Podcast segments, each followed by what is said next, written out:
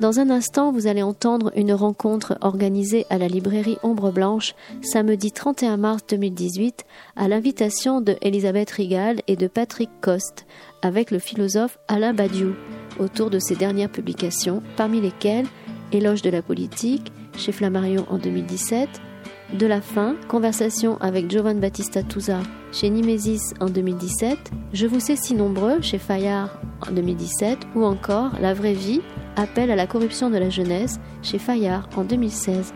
Bonne écoute.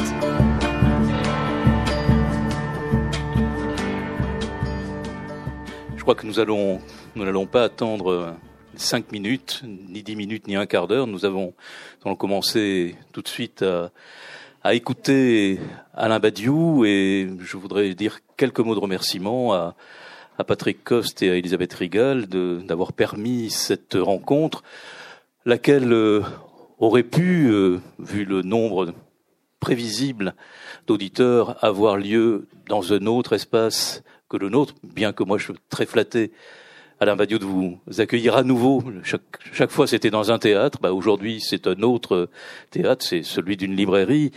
Euh, mais c'est vrai que les espaces que nous avions sollicités, les espaces amicaux que nous avons sollicités, n'étaient pas disponibles, ni le théâtre Garonne, ni le TNT. Euh, voilà. Il faut, mais c'est très heureux de vous accueillir dans un lieu, après tout, qui est un lieu pour les livres et il est question, je crois, que vous vous engagiez à discuter de vos livres avec Patrick Coste et Elisabeth Rigal, que je remercie très vivement de la confiance qu'ils nous ont faite de vous de vous avoir ici parmi nous. Voilà, je ne vais pas en dire plus. Donc, je, Elisabeth, c'est toi qui commence Oui, bon, alors tu parleras bien dans le micro. Hein. Je sais pas, c'était pas prévu que. Alors moi je dis d'abord une chose, c'est qu'on est trois co-organisateurs. Il y en a un qui est dans la salle, il s'appelle Alain Desblancs. Voilà. Bon, je, je sais pas, on avait prévu deux mots de biographie. Bon, l'idée c'était de poser d'emblée deux questions. Comme les gens me l'ont demandé, il faut aussi préciser le programme de lundi et de mardi. Alors, mardi, il n'y a pas de programme, c'est pour les élèves, la, euh, Alain Badiou donnera une conférence de clôture aux journées toulousaines mercredi à 18h, salle au 7. Voilà. Elle s'intitule Histoire et politique. Bon, je pense que c'est pas la peine de présenter Alain Badiou à des Toulousains, puisqu'il a lui-même vécu longtemps à Toulouse, qu'il est fils de Raymond Badiou, que vous connaissez tous. Et il est aussi internationalement connu. Si vous êtes là, c'est pour l'écouter parce que vous l'avez lu, vous avez lu certains de ses textes. Bon, ce soir, nous avons limité la présentation donc, pour vos questions éventuelles, etc., à cet ouvrage, puisqu'en 2016-2017, Alain Badiou a publié sept essais ou entretiens. Voilà. Et je vais donner tout de suite, là, nous allons lui poser d'emblée à la queue le deux questions et lui donner la parole. Je vais donner la parole d'abord à Patrick, pour qui va qui va proposer sa première question. J'en rajouterai une seconde, puis sur cette lancée, vous discuterez. Il s'exprimera et vous discuterez avec lui.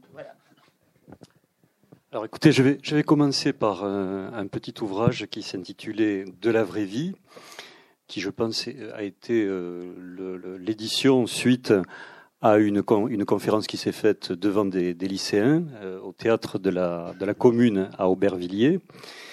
Et dans ce, cet ouvrage, euh, il, il, est posé le, problème de l'existence de la jeunesse avec euh, un certain nombre de, de définitions, d'une configuration de, de, des, des, pistes que peut, peut suivre cette existence. La première, c'est la conquête du métier et d'un pouvoir dans la société. La deuxième, c'est, euh, comme on dit, quand on est jeune, c'est-à-dire il faut affirmer de vivre sa vie un peu dans une sorte d'immédiateté jusqu'à rentrer dans cette sorte de, spontanéisme qui est celui de s'éclater. Hein. et donc il y a une dialectique finalement très contrastée dans les dans les, postures que peuvent avoir les jeunes entre s'éclater et, poursuivre des études pour acquérir un métier. Et puis, euh, il y a, selon Badiou, peut-être une autre manière d'exister pour en perspective de l'avenir. Et donc, ma question, c'est, euh, Monsieur Badiou, comment vous voyez euh, cette situation des jeunes et la question de, du, vivre leur avenir?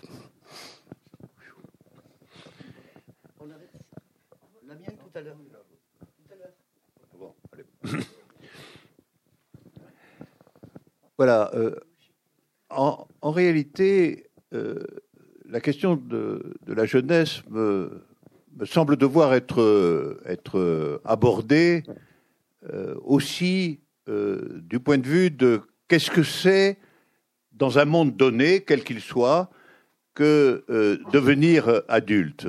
Et qu'est-ce que c'est dans un monde donné de sortir de la jeunesse.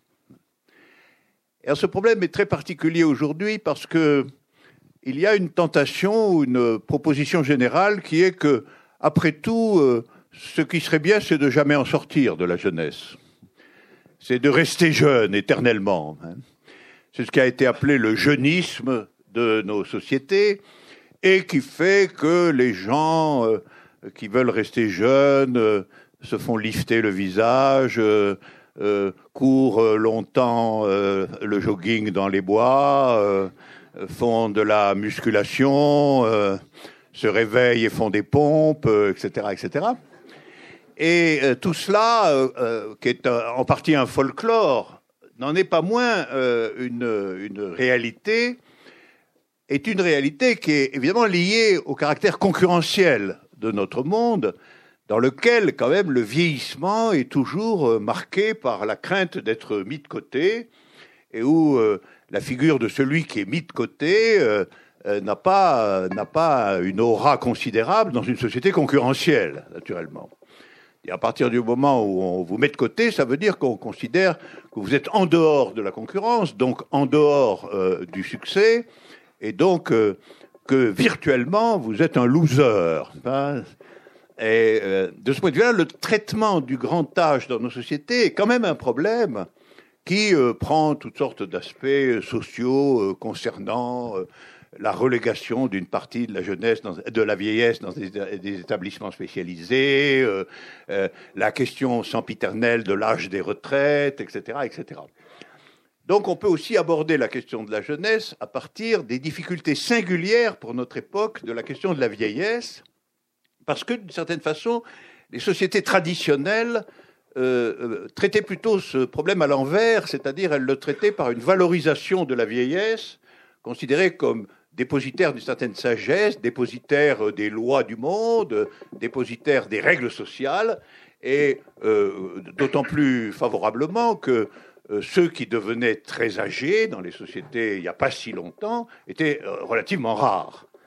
Il y a donc aujourd'hui, d'une part, une possibilité beaucoup plus déployée de devenir vieux, et un traitement symbolique euh, difficile de la vieillesse dans une société qui est une société de la concurrence acharnée pour les postes de direction, les postes, etc.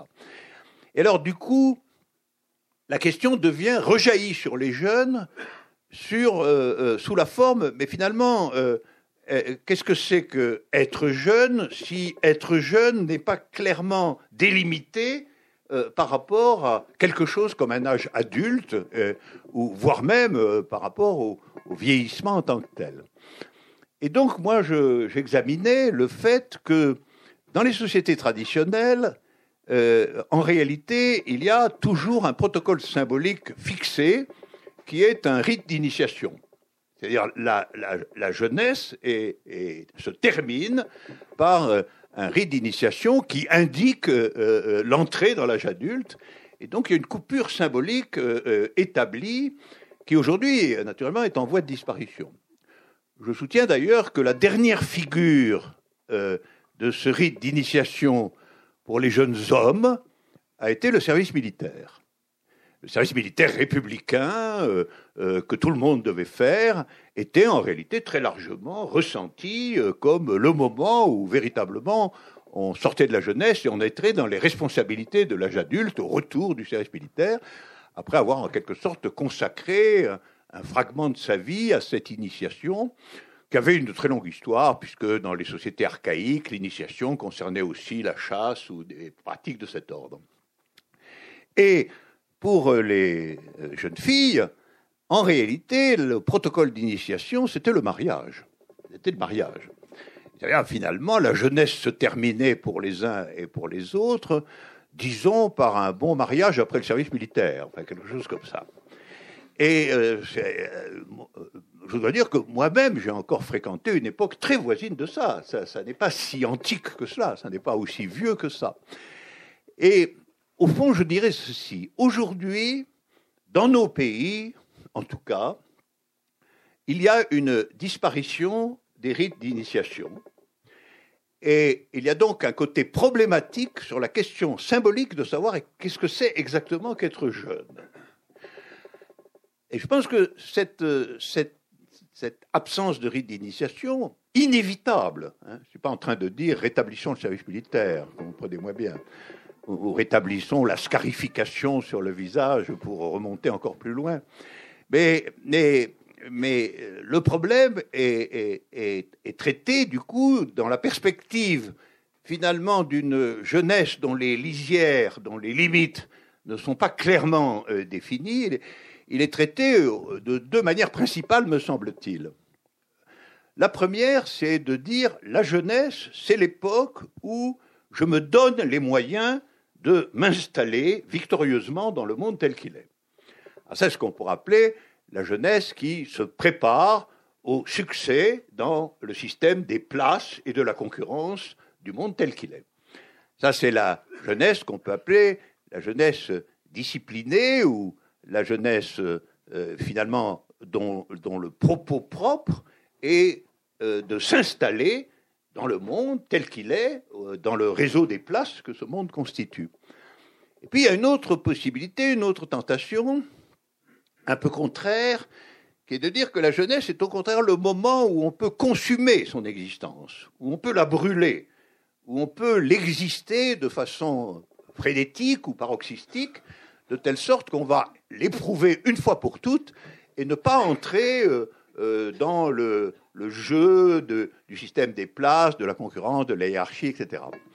Et je vous proposais de dire que là où l'initiation a disparu, apparaît en fait la contradiction entre deux possibilités, qui est l'installation ou euh, finalement brûler sa vie euh, en tant justement que c'est en la brûlant qu'on expérimentera ce que c'est qu'être jeune. Parce qu'une fois qu'on est installé, par contre, c'est plus la même chose. Voilà. Et, donc, je pensais que tel était le, problème de la jeunesse en général, avec euh, une inflexion un petit peu différente, me semble-t-il, sur un, autour d'un problème, euh, comme vous le savez, euh, très, très complexe aujourd'hui, qui est la différence sur ce point des jeunes hommes et des jeunes femmes. Je pense que pour les jeunes hommes, effectivement, la, disposition de la jeunesse se discute entre installation et subversion, révolte, errance, combustion, etc ce qui donne au fond une euh, jeunesse euh, réussie en tant qu'elle est passée à l'état adulte euh, dans les places qui lui convenaient, ou qu'au contraire, elle est une jeunesse perdue, une jeunesse égarée, dont le jeune Rimbaud avait déjà poétiquement donné le, modèle. Et je pense que dans le monde moderne, pour les jeunes femmes, la proposition est différente à raison du fait qu'à proprement parler, le mariage, en tant que cérémonie initiatique, est très affaibli dans sa résonance euh, symbolique et sa fonction d'installation, par conséquent, les jeunes femmes sont elles aussi exposées à autre chose.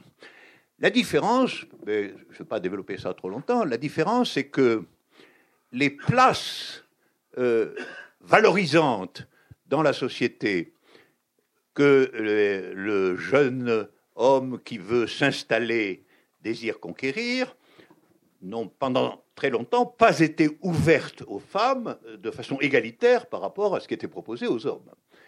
Que par conséquent, il y a une autre lutte possible pour euh, une jeune femme qui est de lutter pour que le système des places, euh, y compris des places de pouvoir, soit réellement ouvert en dépit du fait qu'on est une femme. Et donc c'est une proposition un peu plus complexe parce que, au fond, une jeune femme peut avoir l'idée de conquérir dans le monde une position symbolique, quelle qu'elle soit, euh, ou une position réelle, qui antérieurement n'était précisément ouverte après initiation aux hommes, ce qui lui donne d'une certaine façon une latitude de choix un tout petit peu plus ouverte, un tout petit peu plus complexe que les jeunes hommes, pour lesquels, d'une certaine façon, avoir les places est un résultat historique euh, défini, et où, par conséquent, le problème de l'installation et le problème du renoncement ne se présentent pas de la même manière. Alors ça, c'était le tableau général des choses concernant la jeunesse. Et alors, évidemment, après, vous demanderez, oui, mais vous, qu'est-ce que vous en pensez? Quelle est, la proposition philosophique? Je pense que la proposition philosophique que je ferai euh, sous le nom de la vraie vie, je vous rappelle que l'expression de Rimbaud, c'est la vraie vie est absente. La vraie vie est absente. Et au fond, c'est comme ça que lui, le poète, faisait le bilan de sa propre expérience. Il l'a fait à l'envers. Il a commencé par brûler sa vie et ensuite il s'est installé. Il a donc expérimenté le champ complet. Euh, et, finalement, le bilan des deux expériences, l'expérience de la drogue, euh, de l'homosexualité, de la révolte, etc., etc., d'un côté, et puis après l'expérience du trafiquant colonial qu'il est devenu, et qui a gagné pas mal d'argent. Ces deux expériences, finalement, l'amenaient à conclure que la vraie vie est absente. Et donc, des deux côtés du choix, quelque chose comme une fausse vie, en réalité, se présentait, que brûler sa vie ou s'installer n'était ni aucun des deux choix n'était finalement la vraie vie. Alors le travail du philosophe, c'est d'essayer de dire que la vraie vie est peut-être présente, peut-être présente. Et il s'agit de savoir ce que ça, ce que ça, ce que ça signifie. Alors négativement, à mon avis, ça signifie de n'être ni du côté de l'installation, ni du côté de la, de la destruction, finalement. C'est-à-dire ni de bâtir sa vie comme un plan d'installation régulière, ni de bâtir sa vie comme un plan de consommation immédiate et rapide de cette euh, même vie. Et ça, c'est le versant négatif des choses. Le versant euh, positif inclut, à mon sens, inévitablement la question de savoir qu'est-ce que peut être aujourd'hui un ordre symbolique dans lequel être jeune prendrait un sens positif par soi-même. On ne va pas revenir sur ce point aux initiations. Je ne le pense pas. Je pense que le monde moderne, c'est précisément un monde qui n'est plus en état de définir les âges de la vie par euh, une symbolique initiatique. Ça, c'est le vieux monde, avec en effet service militaire et mariage, le, sabre et le goupillon, des choses de cet ordre. mais euh, je pense que de quelque manière qu'on les retourne, ces choses-là, on n'arrivera pas à les ranimer vraiment. Comme vous savez, la nostalgie de ces choses-là rôde dans nos sociétés, naturellement. Hein. Mais mon opinion, c'est que cette nostalgie a quelque chose de réactif, quelque chose qui, au fond, demande le retour euh, d'une symbolique morte par conséquent, le, problème, euh, c'est l'invention d'une nouvelle symbolique dans laquelle être jeune euh, prendrait, prendrait sens. Et pour cela, je crois indispensable, ce qui nous ouvrira évidemment à une toute autre discussion, je crois indispensable de mettre en cause le monde moderne lui-même. C'est-à-dire de mettre en cause le fait que sa proposition de liquidation des initiations symboliques n'a été remplacé que par la brutale concurrence des places valorisantes. Brutale concurrence qui, en fin de compte, a un soubassement largement euh, monétaire, euh, financier et affairiste. Et donc, en réalité, l'installation, telle qu'elle se présente là de façon valorisante, c'est l'installation dans les places de pouvoir au sens large. Or, ça, ce n'est pas quelque chose de symbolique, c'est quelque chose de cruellement réel, tout simplement. Et donc, en réalité, euh, le devenir adulte aujourd'hui, pour la jeunesse, se présente euh, comme euh, démuet de toute signification de rupture, d'organisation symbolique, se présente en réalité par conséquent comme une continuité, qui fait que, qui éclaire pourquoi on peut tenter de rester jeune éternellement, comme, comme je l'ai dit au départ. On peut, l'idéal, c'est de rester toute sa vie un jeune cadre. Hein. Et rester toute sa vie un jeune cadre, c'est une opération délicate, malgré tout, et complexe. Et euh, pas, ça n'est, pas pas une nourriture symbolique très intéressante, malgré tout. D'autant que, qu'on le veuille ou non, on vieillit. Euh, et, que, alors, il faudrait qu'il y ait une symbolique du grand âge.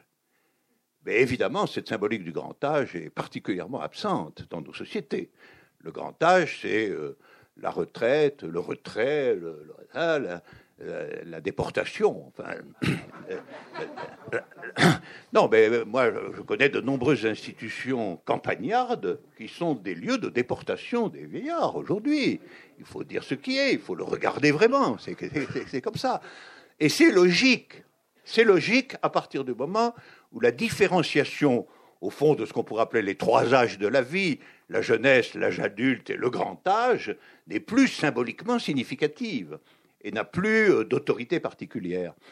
Et donc, euh, euh, la vraie vie implique, pour être présente, pour revenir, comme le souhaitait Rimbaud, elle, requiert qu'on s'en prenne quand même à, à, ce type de société dans lequel les hiérarchies réelles sont en fin de compte des hiérarchies euh, liées à la réussite sociale telle qu'elle est codée euh, dans l'univers que nous connaissons.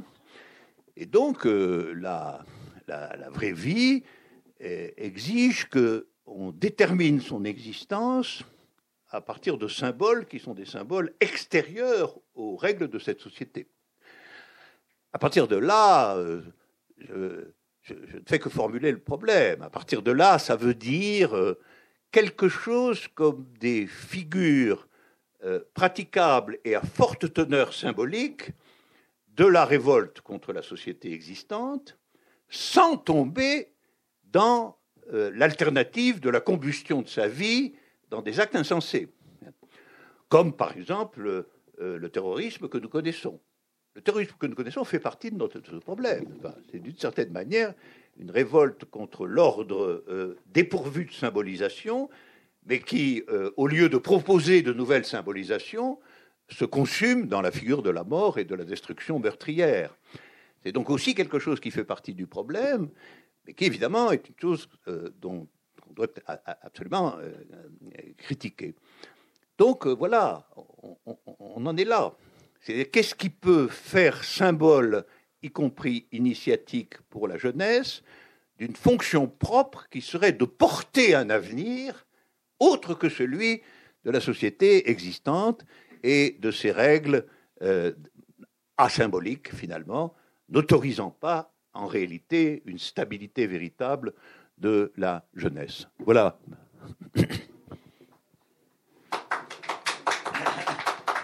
Oh, pas tout, pas tout de suite, attendez.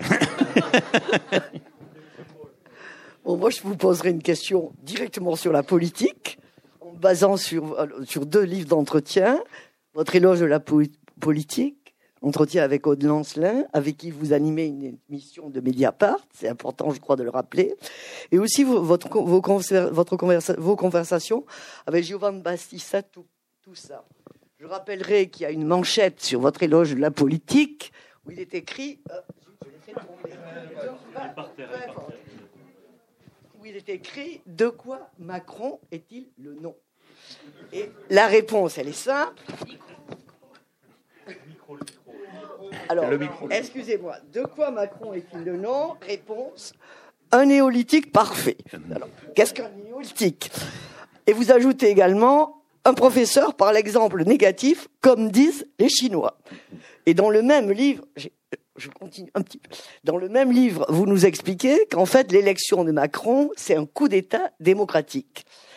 Et si on creuse un peu dans votre dialogue avec tout ça, vous dites, bah oui, je suis révolutionnaire, mais je suis aussi conservateur. Vous le soulignez d'ailleurs dans d'autres passages de l'éloge de la politique. Parce que moi, je ne crois pas qu'on va se défaire des identités. Il faut penser l'identité comme une appartenance négative. Il est faux que nous allons détruire les identités. Les identités, il y en aura toujours. Donc il faut une construction subjective où on pense l'identité comme une catégorie négative et où on dépasse l'identité, mais elle est irréductible. Alors c'est là-dessus, sur de quoi Macron est-il le nom euh, Voilà, je voudrais vous interroger, et sur ce côté conservateur dans la thèse révolutionnaire. Voilà. Euh, euh, si, on, si on synthétise les deux questions, c'est quelle est l'identité de Macron Non, mais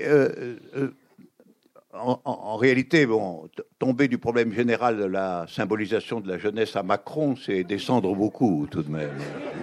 C'est changer d'étage un tout petit peu. Mais je, vous pose ma vraie question. Je ne l'ai pas posée parce que je ne sais pas où j'en Ah, vous avez posé une fausse question. Non, alors la vraie question, c'est qu'est-ce qu'une politique locale adressée universellement Oui. Parce qu'on peut dire ça autrement. Euh, oui. Mais je ne vais pas me, me, dérober à la question sur, euh, sur Macron. Euh, euh, Macron, par exemple, euh, j'ai très souvent entendu que un avantage de Macron, c'était qu'il était jeune. On est donc dans notre sujet, malgré tout. Et on peut poser la question, Macron est-il jeune? Parce qu'après tout, on ne peut pas la résoudre sans avoir une symbolique assez constituée de ce que c'est qu'un jeune, puisque... voilà. Et donc, le fait que Macron soit jeune, c'est un problème à soi tout seul. Euh, et, qui mériterait d'être d'être examiné parce que euh, au fond, oui, on pourrait dire, il est assez iconique d'une figure stabilisée du jeune cadre. Et, et, et en, ce sens, en ce sens, je dirais qu'il est jeune, en effet, au sens euh, éternel, si je puis dire, de la société contemporaine.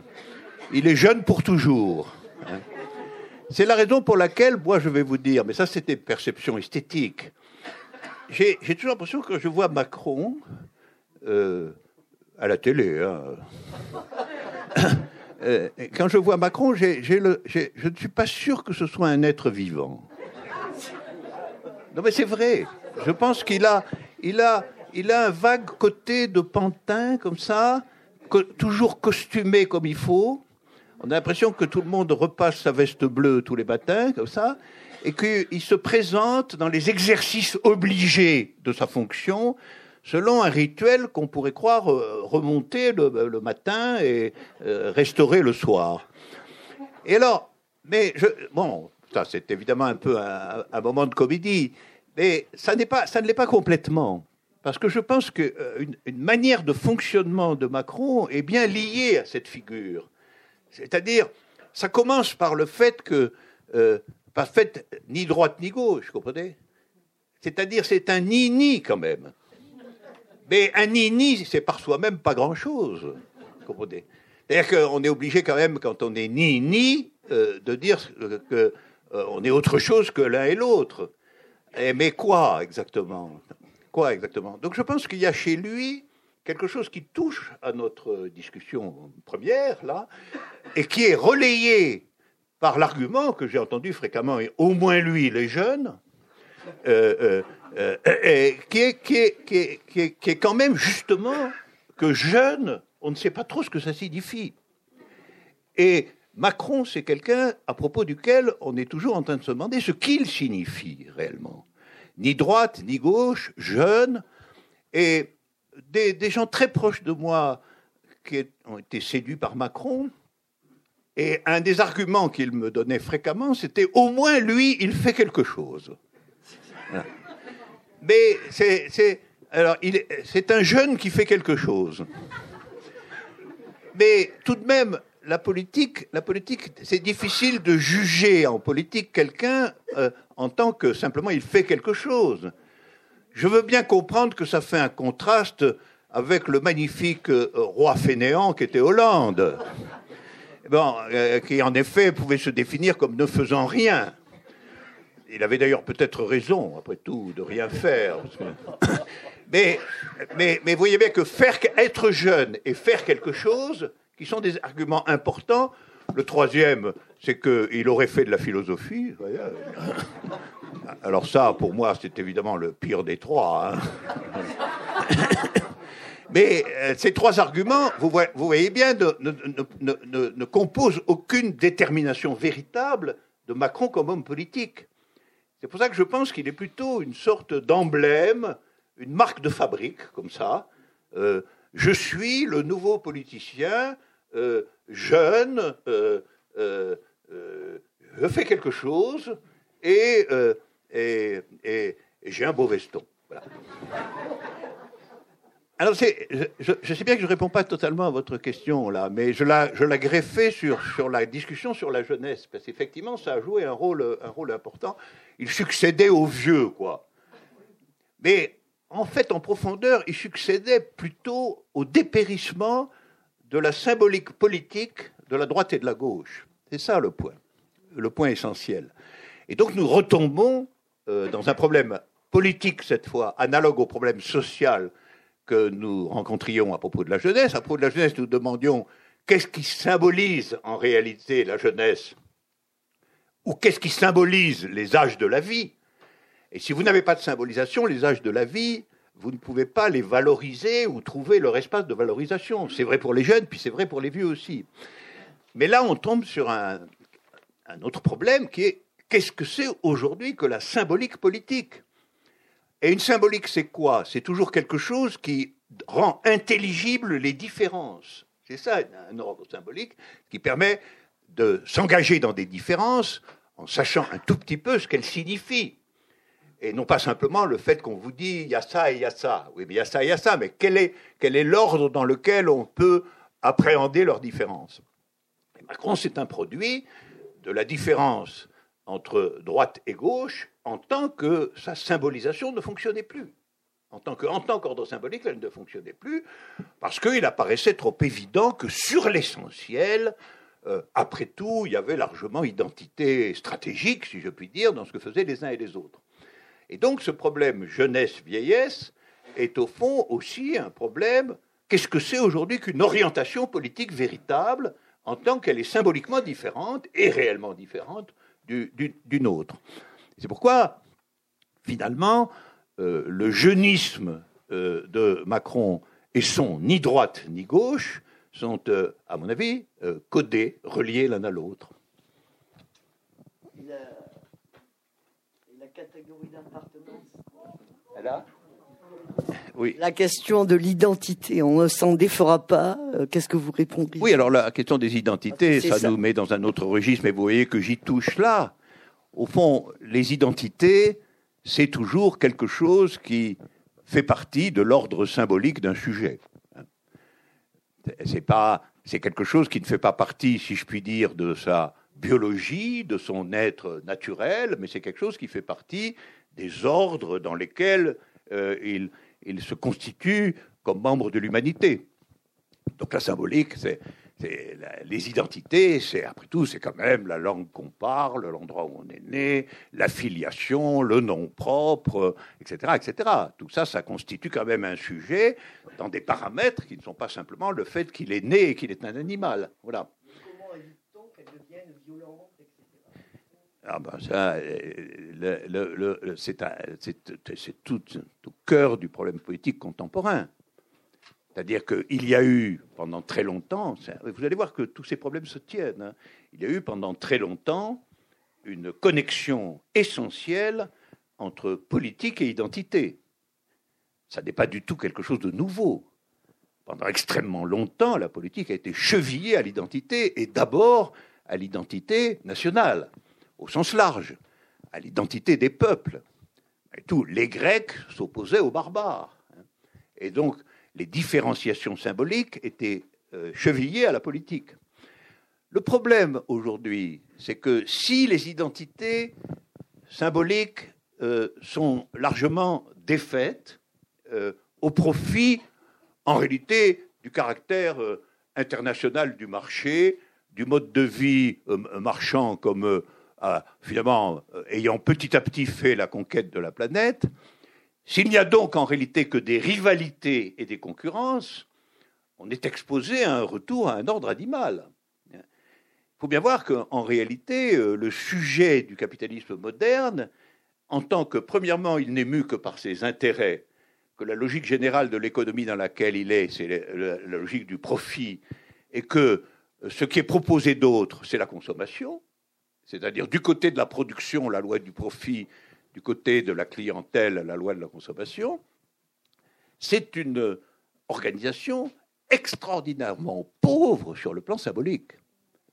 Et donc là, nous avons encore un autre problème, c'est-à-dire qu'est-ce que sont fait dans une société qui est dans une grande pauvreté symbolique? Vous voyez que ça, on rejoint le problème de tout à l'heure. Comment réinventer une symbolique adéquate dans un monde pareil? Et alors, euh, euh, la première tentation, tout simplement, c'est de revenir aux vieilles identités. Si vous n'avez pas de proposition nouvelle sur l'ordre symbolique dans lequel se déploie l'humanité, vous aurez le retour aux vieilles euh, symboliques. D'où le retour, le retour perceptible aux religions, les manifestations en faveur de la famille, les agressivités raciales, l'intolérance aux étrangers, tout ça fait partie de, des vieilles conceptions symboliques chevillées en réalité à une identité fermée. Alors le problème, euh, auquel nous sommes confrontés, c'est de trouver une symbolique des identités, parce qu'on ne peut pas se construire comme sujet sans aucune identité, ça n'a pas de sens, ça n'existe pas. Mais comment faire pour que ce ne soit pas des identités fermées? C'est là tout le problème. C'est-à-dire que ce soit des identités ayant toutes, sans exception, une touche universelle. Ça ne veut pas dire qu'elles ne seront pas identitaires, je pense que l'humanité ne peut pas exister sans un réseau presque infini de différences, et ces différences sont des différences identitaires.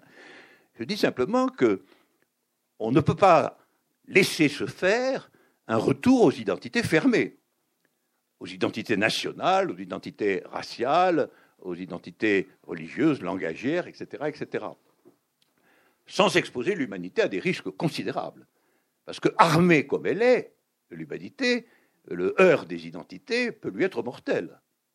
L'équivalent d'une euh, guerre de 14 ou d'une guerre de 40 dans les conditions d'aujourd'hui, ça expose vraiment l'humanité à des dégâts euh, peut-être irréparables. Hein, et ça, tout le monde le sait. Donc, il faut inventer petit à petit, euh, au fond, aujourd'hui, des artistes, des, philosophes et même des gens ordinaires travaillent, cherchent, de façon un peu obscure, quelque chose de nouveau de ce côté-là. Qu'est-ce que c'est qu'une identité ouverte? Quelque chose qui fonctionne comme une identité, mais qui, pas, qui ne définit pas l'identité par le refus de l'identité de l'autre. C'est ça tout le point. Et qui ne fait pas de l'identité un terme négatif, mais au contraire un terme affirmatif contribuant à la richesse générale de l'humanité dans les milliers de différences qui euh, la constituent. Et chaque fois que se présente la tentation d'un repli identitaire sur les vieilles identités fermées, il faut euh, euh, être extraordinairement vigilant, parce que ces identités fermées, dans un monde qui est un monde de concurrence illimitée et de faiblesse symbolique, peuvent naturellement conduire l'humanité à de graves désastres. Alors le, point, c'est qu'est-ce que c'est qu'une identité ouverte? Alors ça, qu'est-ce que c'est qu'une identité ouverte? C'est quelque chose auquel, d'une certaine façon, travaillent de longue date les scientifiques, les artistes, une partie des militants politiques, et aussi les amoureux. Oui, les amoureux aussi. Parce que, d'une certaine façon, dans l'amour, on est en état de trouver en soi-même l'énergie de franchir des identités fermées. Comme vous connaissez tous l'histoire paradigmatique de Roméo et Juliette, qui a fasciné l'humanité. Pourquoi? Parce que l'amour était là, ce qui franchissait la barrière absurde entre l'identité des Capulets et l'identité des Montaigu, qui se faisaient la guerre dans des conditions violentes et absurdes, interdisant tout rapport entre les Montaigu et les Capulet. Roméo et Juliette, c'est une diagonale qui transperce cette interdiction identitaire au nom de la puissance de l'amour. Et euh, je, dois vous dire qu'une des choses qui me plaît dans ce pays, à mon sens, assez malade qu'est la France, c'est qu'elle détient un record enviable qui est celui euh, des mariages interraciaux entre noirs et blancs. Bravo la France, pour une fois. La France comme identité ouverte, naturellement. Parce que, parce que cela, qui est une petite chose en un certain sens, c'est quand même exactement ce qu'on disait, c'est-à-dire la possibilité que l'amour fonctionne comme avec cette touche d'universalité qui est sa capacité à franchir précisément les fermetures identitaires. Et puis, euh, après les autres, ça va de soi. Euh, les, scientifiques travaillent maintenant comme une communauté universelle, en réalité, depuis très longtemps. Euh, malgré tout, les mathématiciens, c'est les mathématiciens, et il n'y a pas, a pas de il n'y a pas de, physique ou de mathématiques identitaires. voilà, c'est comme ça les grands artistes aussi. À la fin des fins, nous finissons par euh, admirer, fréquenter des artistes de, tous les pays et de toutes les époques. Hein. Aujourd'hui, où le monde est réellement ouvert d'une certaine façon. Et donc, dans tout cela, nous avons la ressource possible de, de savoir ce que sont des identités ouvertes et d'en inférer, d'en déduire une symbolique qui sera une symbolique des identités ouvertes. Euh, c'est un peu une course de vitesse, parce que si ça ne se fait pas à grande échelle rapidement, le retour des identités fermées va produire des dégâts de plus en plus considérables. Oui, toujours une question sur la politique. En partant d'un fait euh, biographique, je crois savoir qu'après mai, mai 68, vous avez décidé de ne plus voter. Alors, il se trouve que la, démocratie est quelque chose euh, entre les alternances de la droite et la gauche qui nous mobilisent beaucoup, qui nous agitent euh, beaucoup. Mais pourtant, vous, vous avez décidé de vous tenir euh, à l'écart de cette, de cette scène-là. Alors donc, qu'est-ce que vous reprochez à cette démocratie et est-ce que vous pensez à une autre? Écoutez, là, il faut que je fasse un élément biographique. D'abord, moi, j'ai été un militant discipliné quand j'étais jeune, socialiste, puis Parti socialiste unifié et j'ai participé à des campagnes électorales. Euh, j'ai même été candidat. Euh, j'ai failli être élu d'ailleurs. Heureusement, ça n'a pas marché quand même. Et donc, je connais ça. Je, ne croyais pas que ce soit une espèce de répulsion primitive euh, envers le jeu électoral. Je, connais ce qu'est la politique parlementaire. Vient mai 68. En mai 68, on est au cinquantenaire, on pourrait consacrer toute la séance à savoir qu'est-ce que c'était exactement, qu'est-ce qui s'est passé, etc., etc en tout cas, euh, euh, en tout cas, pendant un moment, il y a dans ce pays euh, le sentiment que quelque chose d'absolument inouï et singulier est en train de se produire. Ne serait-ce que de voir partout sur les usines, au balcon des gens, des drapeaux rouges. Vous vous promenez dans le pays, vous voyez tout le temps des drapeaux rouges. Les manifestations, très dense, très spectaculaire. Bon, les combats avec la police, euh, que, où, tout le monde quand même est plutôt du côté des étudiants que du côté de la police. À l'époque, on ne crie pas "Vive la police" toutes les cinq minutes quand même. Et, donc, euh, euh, et donc voilà. Et, et, en outre, pour moi, cette découverte extraordinaire qu'il a été pour beaucoup, que nous autres, étudiants ou intellectuels ou enseignants, nous pouvons trouver un langage commun avec les grévistes ouvriers. Parce que nous, allons les trouver, nous allons les voir, nous faisons des manifestations communes, et nous voyons là une espèce de diagonale tout à fait euh, novatrice qui, participe en sorte de ce que je disais, c'est-à-dire de la recherche d'une symbolique nouvelle ou d'une identité euh, ouverte. L'identité ouvrière et l'identité euh, étudiante était euh, malgré tout fondamentalement disjointe. Même le Parti communiste organisait les uns et les autres séparément. Et, c'était le parti qui faisait uniquement la jonction entre les ordres distincts.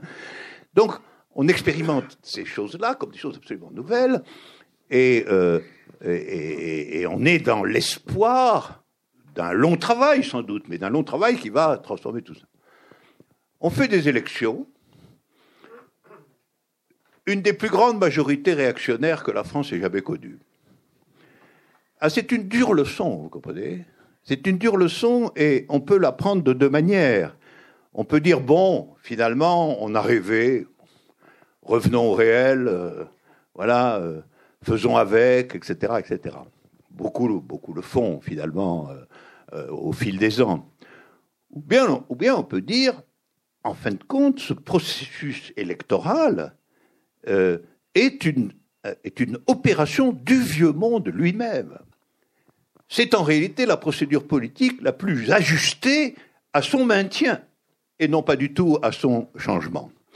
Et je, rien depuis n'est venu me, démentir sur ce point. Et donc j'ai décidé de plus voter parce que je ne voyais pas pourquoi je voterais, pourquoi je donnerais ma participation à une machinerie qui avait été capable de briser en réalité un mouvement novateur et de réinstaller le vieux monde. Je vous ferai remarquer que depuis, on a eu d'autres exemples dans la même direction, y compris dans d'autres pays. Euh, je, pense par exemple euh, au magnifique soulèvement égyptien, il y a quelques années, euh, qui a donné comme résultat électoral une majorité aux frères musulmans, c'est-à-dire à une des composantes de la réaction locale, rendant finalement possible carrément le retour des militaires contre lesquels le mouvement s'était au départ dressé. Je pense qu'on pourrait multiplier les exemples. Je pense que dans le meilleur des cas, euh, l'élection euh, organise, euh, des, figures amères de la déception. C'est ce qui s'est passé, il faut bien le dire, en 81. En 81, on a pu avoir le sentiment que l'élection avait réellement produit des changements significatifs. Il y a eu des nationalisations étendues. Il y a eu un programme assez radical tout de même. Il y a eu la nationalisation de la quasi-totalité du crédit, il y a eu des, des, mesures sociales importantes, etc. Mais au bout de deux ans, c'était fini. Et le même gouvernement qui avait pris ces décisions a ouvert en réalité la période de la libéralisation de l'économie.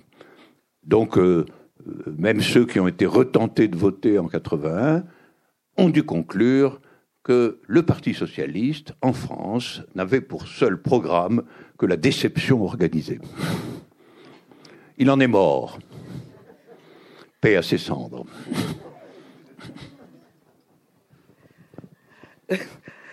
Justement, pour, rebondir, dans pas d'élection, on va pas scander les slogans anciens de 68, mais vous dites dans l'éloge de la politique que pour vous, le cœur de la, politique, c'est la réunion. Alors, je voudrais vous. Est-ce que on, peut parler de ce que vous entendez par là? Et je me permets d'y ajouter une, petite incise dans Que pense le poème? Parce que je crois que c'est lié, même si ça... il y a un moment où vous citez Pasolini, j'y pense là. Pasolini, non pas en tant que cinéaste, mais poète, et vous dites que dans son poème qui s'appelle Victoire, c'est le manifeste pour la négation vraie. Or, la question de la négation en, vous, en politique pour vous, la vraie et la fausse, est essentielle. Donc, c'est peut-être lié à la réunion, voilà. Oui, quand je dis que le cœur de la politique, c'est la réunion, c'est d'abord le résultat de, mon expérience. Je pense que c'est là qu'on éprouve, qu'on ressent euh, tout simplement ce que peut être la puissance réelle du collectif. C'est-à-dire que quand vous êtes dans des décisions hiérarchisées et, finalement solitaires, euh, vous n'éprouvez pas directement ce que c'est que la puissance créatrice du collectif. C'est ça que je dis que le moment où la politique est vraiment significative en tant que politique, et je dirais même en tant que démocratie, c'est-à-dire pouvoir du collectif, pouvoir du peuple, pouvoir du collectif, c'est quand, euh, dans un processus de réunion, se fait, avec le temps qu'il faut, le cheminement d'une décision collective. Voilà. Et décision collective qui va être argumentée, critiquée, débattue, admise, dans un cadre où vous pouvez à tout moment intervenir sur le déroulement effectif du processus de la décision. Et donc je pense que la réunion, au sens euh, général du terme, c'est en effet l'expérimentation subjective véritable de ce que c'est que la politique. Voilà. Et le corrélat, c'est que il faut euh, bien comprendre que ceci n'est complètement vrai que quand la décision n'est pas uniquement négative.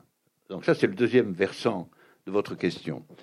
Pourquoi? Parce qu'une décision uniquement négative ne dit pas ce qu'est réellement la volonté collective. Elle dit simplement ce sur quoi ils sont d'accord pour ne pas vouloir. Comme par exemple dans le soulèvement égyptien, puisque j'en ai parlé, tout le monde dit Moubarak dégage.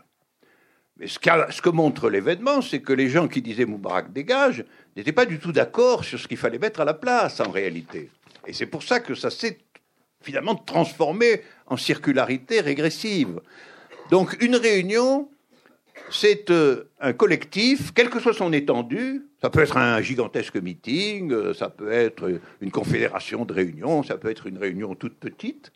C'est un processus dans lequel la collectivité elle-même, une collectivité représentative, est en train de discuter de ce qu'il importe de décider, négativement sans doute, c'est-à-dire ce qu'il importe de critiquer ou de, ou de supprimer, mais également euh, de ce qu'il importe de mettre à la place ou de, ou de, décider de façon affirmative.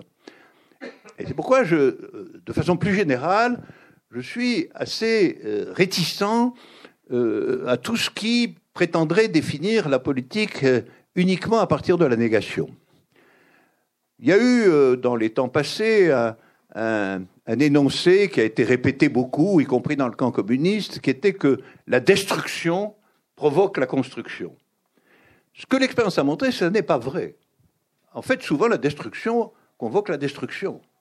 Et la construction reste en suspens. Et on prend l'habitude après d'appeler construction en réalité des réactions négatives. Par exemple, des, réactions répressives. hein. Comme s'il fallait obtenir l'obéissance à une construction obscure euh, par la contrainte.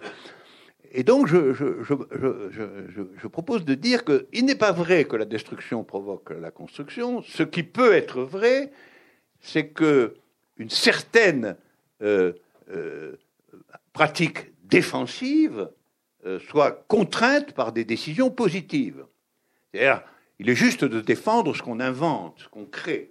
Mais l'inverse, à savoir s'imaginer que parce qu'on détruit ce qui ne vous plaît pas, on va avoir, par nécessité en quelque sorte euh, un peu miraculeuse, euh, quelque chose de mieux ou quelque chose qu'on désire et qu'on souhaite, c'est une tentation périlleuse en politique, véritablement.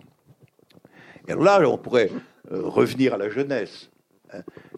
c'est une tentation de la jeunesse, ça, bien sûr, dans l'option asymbolique de consommer ma vie. Alors voilà, alors on va, on va. La jeunesse aime les fêtes de la négation. Elle aime fêter la négation. hein.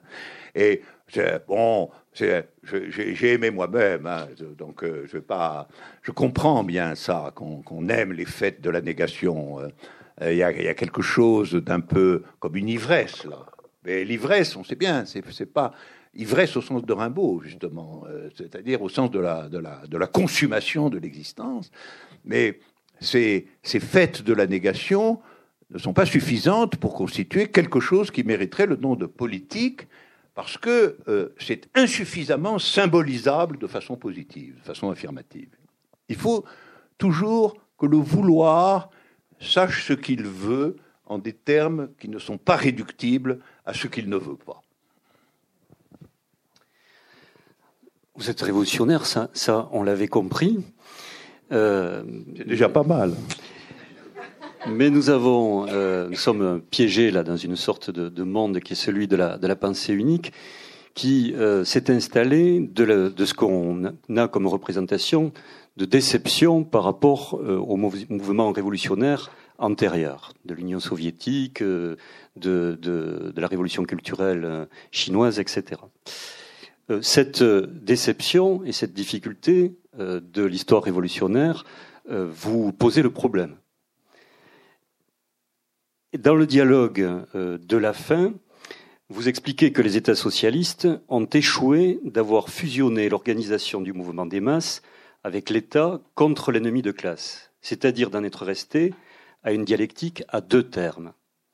Alors que pour vous, il faut aller vers une autre étape, celle d'une dialectique à trois termes. Est-ce que vous voulez bien nous expliquer? Ça, c'est extraordinairement difficile, votre question, parce que le passage de 2 à 3, c'est c'est une affaire très complexe. un peu moins que le passage de 3 à 4, parce que finalement, euh, à vrai dire, j'en suis parvenu à la conclusion qu'il fallait quatre termes. Mais je vais quand même répondre à votre question sur les trois termes. Oui, en réalité, le, le, mouvement euh, communiste mondial, euh, dans son histoire 19e, 20e siècle, a été absolument configuré autour de la puissance de la contradiction comme telle donc autour du 2, véritablement. Et euh, en fin de compte, tout était ramené à la puissance créatrice de la contradiction sur la base, par exemple, de l'analyse de classe. C'était l'exemple le plus classique, c'est-à-dire la contradiction entre prolétariat et bourgeoisie était en fin de compte le moteur de l'histoire, et c'était dans le développement de cette contradiction que la politique allait se déployer. Et donc, euh, euh, le repérage principal, c'était en effet qu'il y ait deux termes qui étaient deux termes euh, entre lesquels existait une contradiction antagonique, si bien qu'il s'agissait de travailler à ce qu'un des termes, en réalité, détruise l'autre ou l'emporte sur l'autre de, façon définitive. Seulement, en, politique, les acteurs ne se présentent pas exactement comme ça. C'est-à-dire, vous n'avez pas le, le, champion prolétarien avec sa bannière et de l'autre le champion bourgeois avec son épée et puis euh, les spectateurs qui regardent lequel des deux va l'emporter. C'est pas comme ça que ça se présente. Vous avez des configurations beaucoup plus compliquées. Vous avez des, vous avez des, par exemple du côté du prolétariat, vous avez des représentants euh, du prolétariat, vous avez un parti, euh, vous avez des organisations syndicales, vous avez tout un monde extrêmement complexe, en réalité divisé en de nombreux termes, sans compter que vous pouvez avoir en plus des orientations rivales au sein des partis eux-mêmes, qui ont joué un rôle très important dans toute l'histoire du communisme. Donc il y a ce point-là. Et puis, euh, du côté de l'adversaire aussi, c'est assez compliqué. Parce que, par exemple, vous avez la bourgeoisie, mais vous avez l'État. Alors, est-ce que l'État peut être dit identique à la classe dont il est l'État Tout le problème, c'est qu'est-ce que c'est que l'État bourgeois euh, en tant qu'il prétend représenter la société tout entière. Alors, est-ce qu'il ne représente pas du tout la société tout entière? Est-ce qu'il la représente en partie?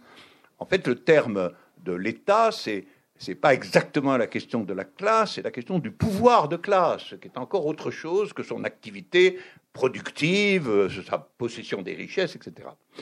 Alors, ce que je, proposais de, dire, c'est que, en définitive, dans la scène concrète, si on la réduit à son élément le plus simple, il y a en tout cas au moins trois termes. Il y a, euh, euh, euh, il y a le pouvoir d'État. Au fond, c'est lui le terme le plus évidemment compris comme la politique. Même quand vous votez, vous votez pour savoir comment va être le pouvoir d'État. Et on, peut, penser qu'on a accompli là un geste politique. Donc vous avez le pouvoir d'État qui est le jusqu'à présent et est resté, il n'y a pas d'exception, le cœur de la question de l'autorité politique. Vous avez le pouvoir d'État, et puis contre le pouvoir d'État, vous pouvez avoir des révoltes, des mouvements de masse, y compris de grande envergure. Donc là, vous aurez à l'ordre du jour la question de la révolution. La révolution, ce serait une victoire du mouvement euh, populaire unifié contre l'État. Et ça, ce serait la vision, à la limite, euh, la vision de l'anarchisme dogmatique. D'un côté, euh, l'autorité des masses populaires mobilisées, de l'autre, l'autorité coercitive et détestable du pouvoir d'État. Mais en réalité, finalement, vous avez toujours un troisième terme, qui est entre les deux, et qui est l'organisation. Quelle que soit la figure de l'organisation, même les anarchistes sont organisés. En réalité, si on regarde de près, ils sont organisés, et souvent très fortement organisés. Donc vous avez trois termes. Dans l'espace politique, il y a trois termes. Il y a les mouvements populaires, les figures de l'organisation et le pouvoir d'État. Et je pense qu'un des bilans du XXe siècle, c'est que euh, il a été la pratique, la pratique a été que après la révolution victorieuse, le parti et l'organisation pouvaient et devaient fusionner. En réalité, ce qui s'est passé en Union soviétique, et finalement en Chine aussi, en dépit de la révolution culturelle, c'est ça. C'est la réduction du 3 qui était agissant dans le mouvement révolutionnaire lui-même, avec des effets très complexes du rapport des masses à leur organisation, de euh, la question des dirigeants, etc. Tout ça contre l'État réactif. Cette réduction du 3 à 2. Tous les partis communistes sont devenus des partis États. C'est-à-dire que l'État et le parti ont fusionné. Et donc, je pense que le bilan que nous devons tirer, c'est qu'il n'est pas possible d'accepter cette fusion. Donc, quelles que soient les inventions nouvelles à faire, elles devront en tout cas maintenir les trois termes, à savoir le mouvement de masse lui-même doit être constamment praticable et possible, donc la critique de masse, les révoltes, les soulèvements, les grèves, etc. Deuxièmement, il doit y avoir des figures organisées possibles de tout ça. Et troisièmement, il va y avoir le pouvoir d'État nouveau, le pouvoir d'État révolutionnaire. Mais ni vous ne pouvez dire, puisqu'à l'État, les masses n'ont qu'à rester tranquilles, ni vous ne pouvez dire, l'organisation fusionne avec l'État. Alors ça, on le sait par l'expérience. Parce qu'on a vu historiquement que les résultats de la fusion entre le parti et l'État étaient en réalité de décréter l'impossibilité du mouvement de masse et sa répression en réalité renouvelée. Et donc, en réalité, si vous n'avez pas trois termes, mais seulement deux, en définitive, c'est de nouveau l'État qui devient le centre absolu de la politique. Voilà pourquoi euh, je pense que la question de la politique novatrice, la politique nouvelle, elle doit prêter attention à beaucoup de choses, mais certainement au maintien obligé d'un espace politique à trois termes et de, le refus de la réduction, y compris symbolique, à l'existence de deux termes seulement. Mais si vous venez de nous expliquer que la révolution russe et la révolution chinoise avaient buté sur le même problème, le 2, mais toutefois, euh, je ne sais plus dans quel des livres que nous présentons aujourd'hui, vous nous expliquez aussi que ces deux révolutions, la russe et la chinoise, sont deux aventures profondément différentes. Et il me semble que vous suggérez ici ou là que la révolution chinoise est plus fidèle au texte de Marx. Est-ce qu'on pourrait préciser cela? C'est une question de tentative. C'est une question de tentative. C'est un, bilan rétroactif en termes de, de tentative et de possibilités. Premièrement, d'abord, la révolution chinoise ne constitue pas, à proprement parler, une révolution. C'est déjà une différence très, très importante. Dans la révolution soviétique, nous avons un temps révolutionnaire suivi d'un temps de guerre civile qui occupe en réalité entre 17 et le début des années 20. Et on voit bien quand même qu'il y a une bascule radicale euh, du pouvoir d'État. En Chine, c'est pas du tout la même chose. Nous avons une longue guerre d'une trentaine d'années, euh, avec des péripéties euh, nombreuses, euh, dans le contexte d'une guerre mondiale, avec la constitution pendant un temps prolongé d'une base révolutionnaire dans une partie du pays, dans laquelle on peut expérimenter un certain nombre de choses de façon limitée. Hein. Et puis, nous avons donc déjà un processus qui est, qui est tout à fait différent. Et puis alors, euh, par ailleurs, euh, le résultat, cependant, euh, est au début largement conforme au modèle, soviétique, c'est-à-dire fusion du parti et de l'État et discipline générale de type, en fait, dictatorial. Ce qui s'est passé, c'est que il s'est établi dans le Parti communiste chinois une lutte entre deux orientations, à un certain moment, une lutte très claire entre deux orientations, à propos d'initiatives euh, euh, elles-mêmes risquées concernant la collectivisation dans les campagnes. Bon, ça, c'est l'histoire euh, détaillée. Mais en gros, l'idée que, ou bien il s'agissait réellement d'imiter le modèle soviétique, c'est-à-dire qu'en réalité, les décisions transformatrices dépendaient de l'autorité constituée de la fusion du parti et de l'État, ou bien il fallait redonner un jeu, un pouvoir à euh, des secteurs euh, de révolte populaire. La thèse paradoxale de Mao, qui était quand même le dirigeant de l'entreprise, euh, a été de, de, seconder cette deuxième hypothèse Alors aujourd'hui, on dit qu'il a voulu reprendre le pouvoir parce qu'il l'avait perdu. Ben oui, oui, il avait perdu une bataille politique, il voulait la gagner. Ça, moi, je vois pas, je vois pas en quoi c'est une critique. Il a, il a mis son crédit dans la balance de l'option différente, qui était l'option, euh, en, réalité, une option, euh, une option non, non, non, non soviétique. Cette option non soviétique, donc, elle constituait à reconstituer les trois termes. Exactement ça. C'est-à-dire, premièrement, à euh, relancer un mouvement de masse, mouvement de masse qui critiquerait le parti de façon explicite, en tant que le parti n'était devenu qu'un appendice de l'État. Et donc il s'agissait bien de reconstituer les trois termes, avec l'espoir pour Mao qu'à travers cette reconstitution, il y aurait une régénérescence du parti et de l'État par voie de conséquence. En fait, euh, ça, ça, a commencé par euh, une révolte de la jeunesse étudiante, massive, révolte extrêmement confuse, dans laquelle, parce qu'on en donne, aujourd'hui on parle des gardes rouges comme si c'était une entité unifiée, mais absolument pas. Dès le début, les deux camps se sont affrontés dans toutes les séquences de la période. Et les gardes rouges eux-mêmes ont été absolument divisés entre gardes rouges de droite et gardes rouges maoïsants, avec des, affrontements euh, terribles, y compris, euh, y compris allant jusqu'à la lutte armée dans certaines villes comme à Canton. Euh, et, ensuite, dans un deuxième temps, une intervention ouvrière massive, mais qui elle aussi était assez complexe et divisée. Et en troisième lieu, pour essayer de mettre de l'ordre dans tout ça, l'intervention de l'armée. Donc au lieu d'avoir trois termes, on en a eu cinq ou six, d'où un désordre anarchique considérable, des violences inutiles, et en fin de compte l'échec de l'entreprise. Échec de l'entreprise qui s'est soldé par le retour au pouvoir du parti État, et du parti État dans une figure qui a ouvertement dit que, puisque c'était comme ça, c'était en fait la voie capitaliste qu'il fallait adopter. Et ça a été la thèse explicite de Deng Xiaoping, qui a dit, maintenant nous avons un seul mot d'ordre, le développement.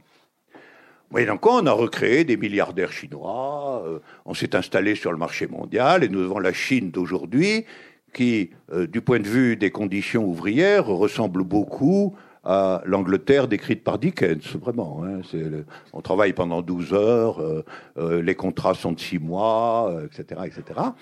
Et, ça marche, ça marche, ça marche. La Chine est, en train de devenir une puissance industrielle compétitive. Elle s'est fixé l'objectif de rattraper les États-Unis d'ici 2030, voilà. Mais elle, ne représente plus rien du point de vue d'une nouvelle symbolique politique. C'est un régime euh, autoritaire, euh, à capitalisme largement d'État, comme euh, peut-être comme un peu comme la France des années 60, quelque chose comme ça. Ce que je voulais simplement dire, c'est que cette histoire illustre tout à fait la question du 2 et du 3, et la question surtout de la place dans la création historique, la place inéluctable d'un certain jeu donné au, mouvement de masse lui-même. Et que s'il n'y a pas ce jeu, s'il n'y a pas la possibilité pour les masses, comme disait Trotsky, de monter sur la scène de l'histoire, alors on n'aura pas, on n'aura pas, on n'arrivera pas à créer une nouvelle société. Ce que Mao disait en, en écrivant, sans mouvement communiste, pas de communisme. Et le mot clé, c'était mouvement dans cette affaire. Il n'a pas dit sans parti communiste, pas de communisme. Il a dit sans mouvement communiste, pas de communisme. Et il a essayé de créer, dans des conditions très difficiles, un mouvement communiste, et il n'y a pas réussi, à vrai dire. Il n'y a pas réussi, à vrai dire. Parce que ça s'est perdu, en réalité, dans une anarchie euh, obscure. Un autre euh, petit livre s'appelle Je vous sais si nombreux. Et donc, pour euh, un peu le, situer ce, petit texte, euh, il pose, je, pense, la, question de la relation euh, à l'autre. Mais dans ce petit livre, vous nous rappelez une donnée incontestable qu'au niveau biologique, les êtres humains sont tous les mêmes. Et vous soulevez qu'il ne faut jamais l'oublier. Puis vous situez l'humanité jusqu'à aujourd'hui dans la suite de la révolution néolithique, échelle du temps euh, immense qui s'étend autour de 10 000 ans, même si on a quelques problèmes de, datation. Mais selon vous, la révolution euh, néolithique n'a pas encore permis à l'humanité d'atteindre, dans la relation à l'autre, donc, puisque c'est quand même l'enjeu de ce livre, son stade le plus évolué. Cette période est marquée par des inégalités et des divisions internes injustes et violentes. Si l'on revendique l'unité de l'humanité comme telle, que peut devenir la relation à l'autre pour les temps qui viennent Quelle est la perspective que vous théorisez dans ce livre qui reprend, je vous rappelle, une conférence qui s'est tenue devant des lycéens? Oui, alors ça, c'est la question de l'échelle des choses dans l'histoire et dans la politique. Euh, c'est une question également complexe et sur laquelle euh, il faut être euh, un peu clarifié. Je pense que à partir de il y a un certain nombre de milliers d'années, l'humanité a changé de régime d'existence. C'est très connu. Elle est passée du stade de groupes, de petits groupes de chasseurs, cueilleurs, à des organisations collectives différenciées, avec l'invention de l'agriculture sédentaire, de l'élevage domestique, euh, du traitement des métaux, euh, de l'architecture, du pouvoir d'État, de l'écriture, etc. Tout ça s'est étalé sur un certain temps, mais a défini le même effort. Alors, grosso modo, on a appelé l'ensemble de ces euh, nouvelles découvertes euh, la révolution néolithique. Mais ne prenons pas révolution là au sens où ça se serait fait par le renversement d'un pouvoir d'État. L'État n'existait même pas. En réalité, c'est un changement du destin général de l'humanité qui ne s'est d'ailleurs pas produit partout, puisqu'on subsistait des petits groupes de chasseurs-cueilleurs dans, dans, plusieurs euh, régions du monde.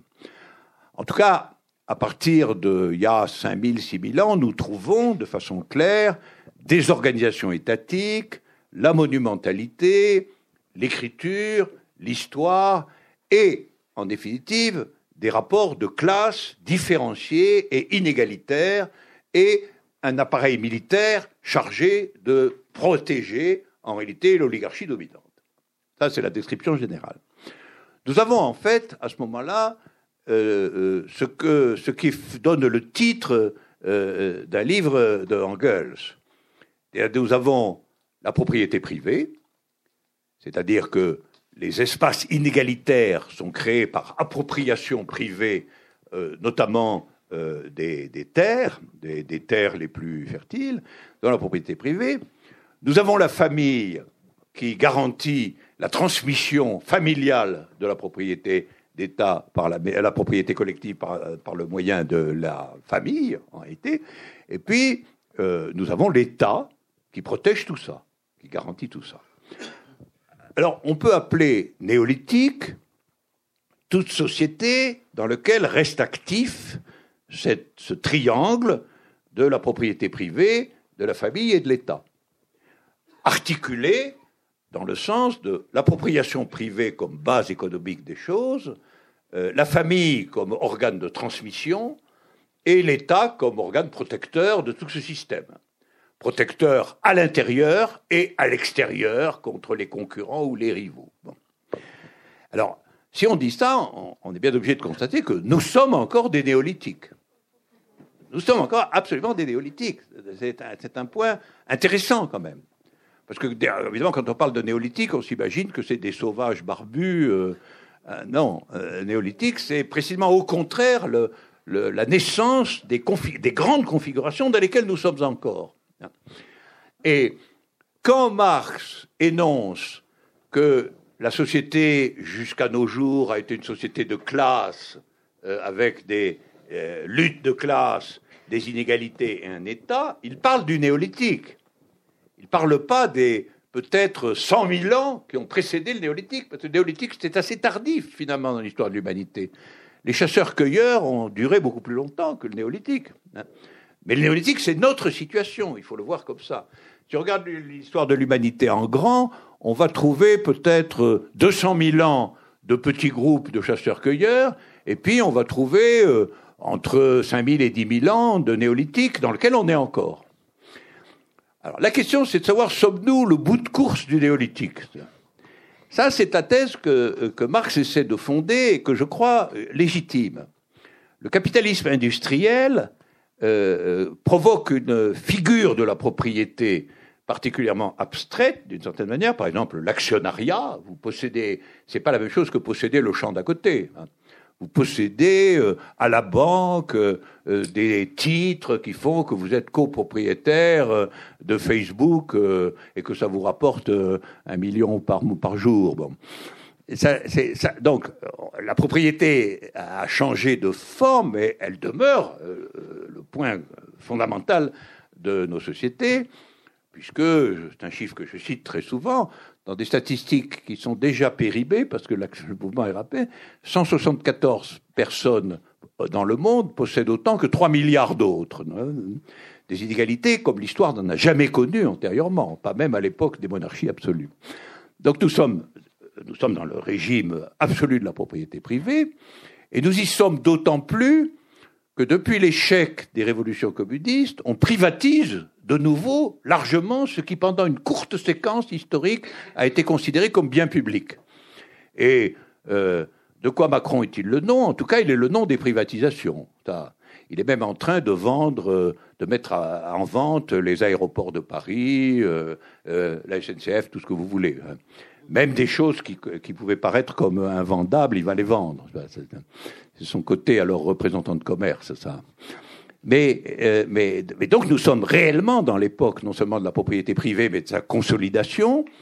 Euh, bon, la famille et l'héritage euh, demeurent absolument à ce côté. Il y a eu des études récentes qui montrent qu'encore aujourd'hui, le, le, capitalisme patrimonial familial reste dominant euh, du point de vue de la masse capitaliste générale. Et nous sommes naturellement euh, dans, dans, un, dans, des circonstances où c'est encore l'État qui assure l'ordre public euh, et, et, qui protège ce système. Donc nous sommes des néolithiques, mais je pense que les modifications du régime de la production, son caractère dépendant de la science, les technologies nouvelles, les formes nouvelles de gestion étatique, etc., etc., laissent à penser que euh, on est la figure ultime du néolithique la figure la plus perfectionnée, finalement, du néolithique. Et alors, évidemment, si on voit les choses comme ça, on se dit que ce que Marx proposait, sous le nom de révolution communiste, c'était pas simplement sortir du règne de la bourgeoisie, c'était sortir du néolithique.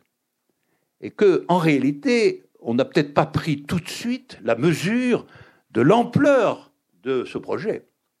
Que ce projet n'était pas à échelle des deux derniers siècles ou des quatre derniers siècles, mais peut-être des dix derniers millénaires. Hein. et que cette sortie représentait probablement une tentative extraordinairement complexe d'une seconde grande mutation de l'organisation de l'humanité tout entière. Il y aurait eu le groupe des chasseurs-cueilleurs, il y aurait eu la figure néolithique dans ses différentes étapes, et puis il y aurait autre chose euh, qui serait, que Marx a nommé communisme, qui serait en réalité une reconstruction de l'humanité dans les conditions modernes. On ne va pas retourner aux chasseurs-cueilleurs. Donc dans des conditions nouvelles, euh, armées de la technologie et de la science moderne, mais qui ne vivrait plus dans le triangle propriété privée, famille, État. Voilà. Alors, euh, euh, l'obstacle évident qu'a rencontré ce projet pour l'instant, je l'ai rappelé tout à l'heure, c'est la position de l'État dans cette affaire. Et ça, c'est un problème ouvert. Le problème de la sortie du néolithique n'est pas tant euh, la question de la propriété, parce que on sait que le chemin est possible d'une appropriation beaucoup plus collective des moyens de production, mais la question de comment euh, fonctionne l'autorité générale de la société sur elle-même euh, c'est dans la, donc la figure de l'État, la figure de l'ordre, si vous voulez. Quelle est la, nouvelle figure de l'ordre? Ça, c'est une question qui reste difficile et ouverte. Mais je crois que c'est assez passionnant de s'intéresser à la question de savoir si on peut sortir du néolithique. Et, c'est, un, projet qui est euh, assez stimulant, euh, à, à grande échelle. On va peut-être une question encore On donne la parole à la salle ou... Moi j'en ai une aussi.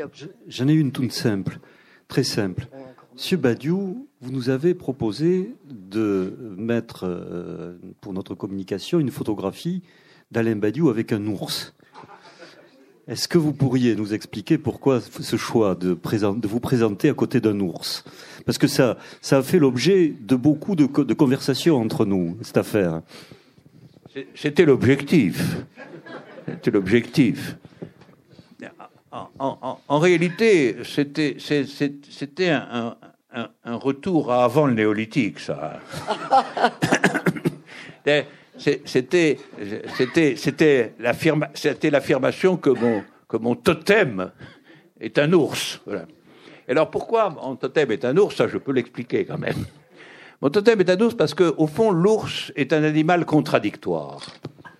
D'un côté, il est, euh, euh, il est, il est l'objet en peluche favori des enfants. Il est donc un objet gentil par excellence. L'ours en peluche, on dort avec, euh, voilà, c'est votre alter ego. Euh, on l'offre aux, tout petits enfants. après, il y en a qui le gardent toute leur vie et qui ont encore leur ours en peluche sous l'oreiller. Bon, tout ça.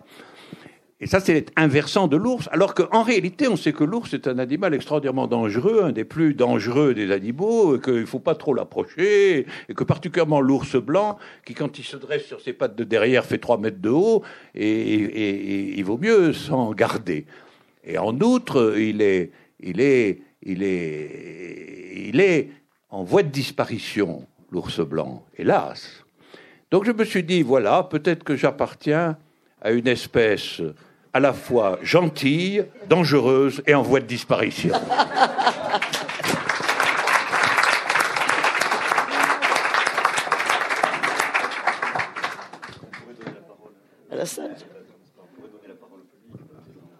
On va donner la parole à la salle, donc. Qui c'est qui fait le... Alain, tu peux venir nous donner un coup de main, s'il te plaît? Oh Non, c'est pas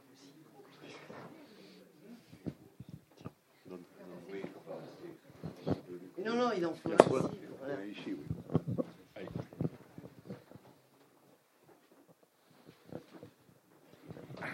Euh, bonsoir.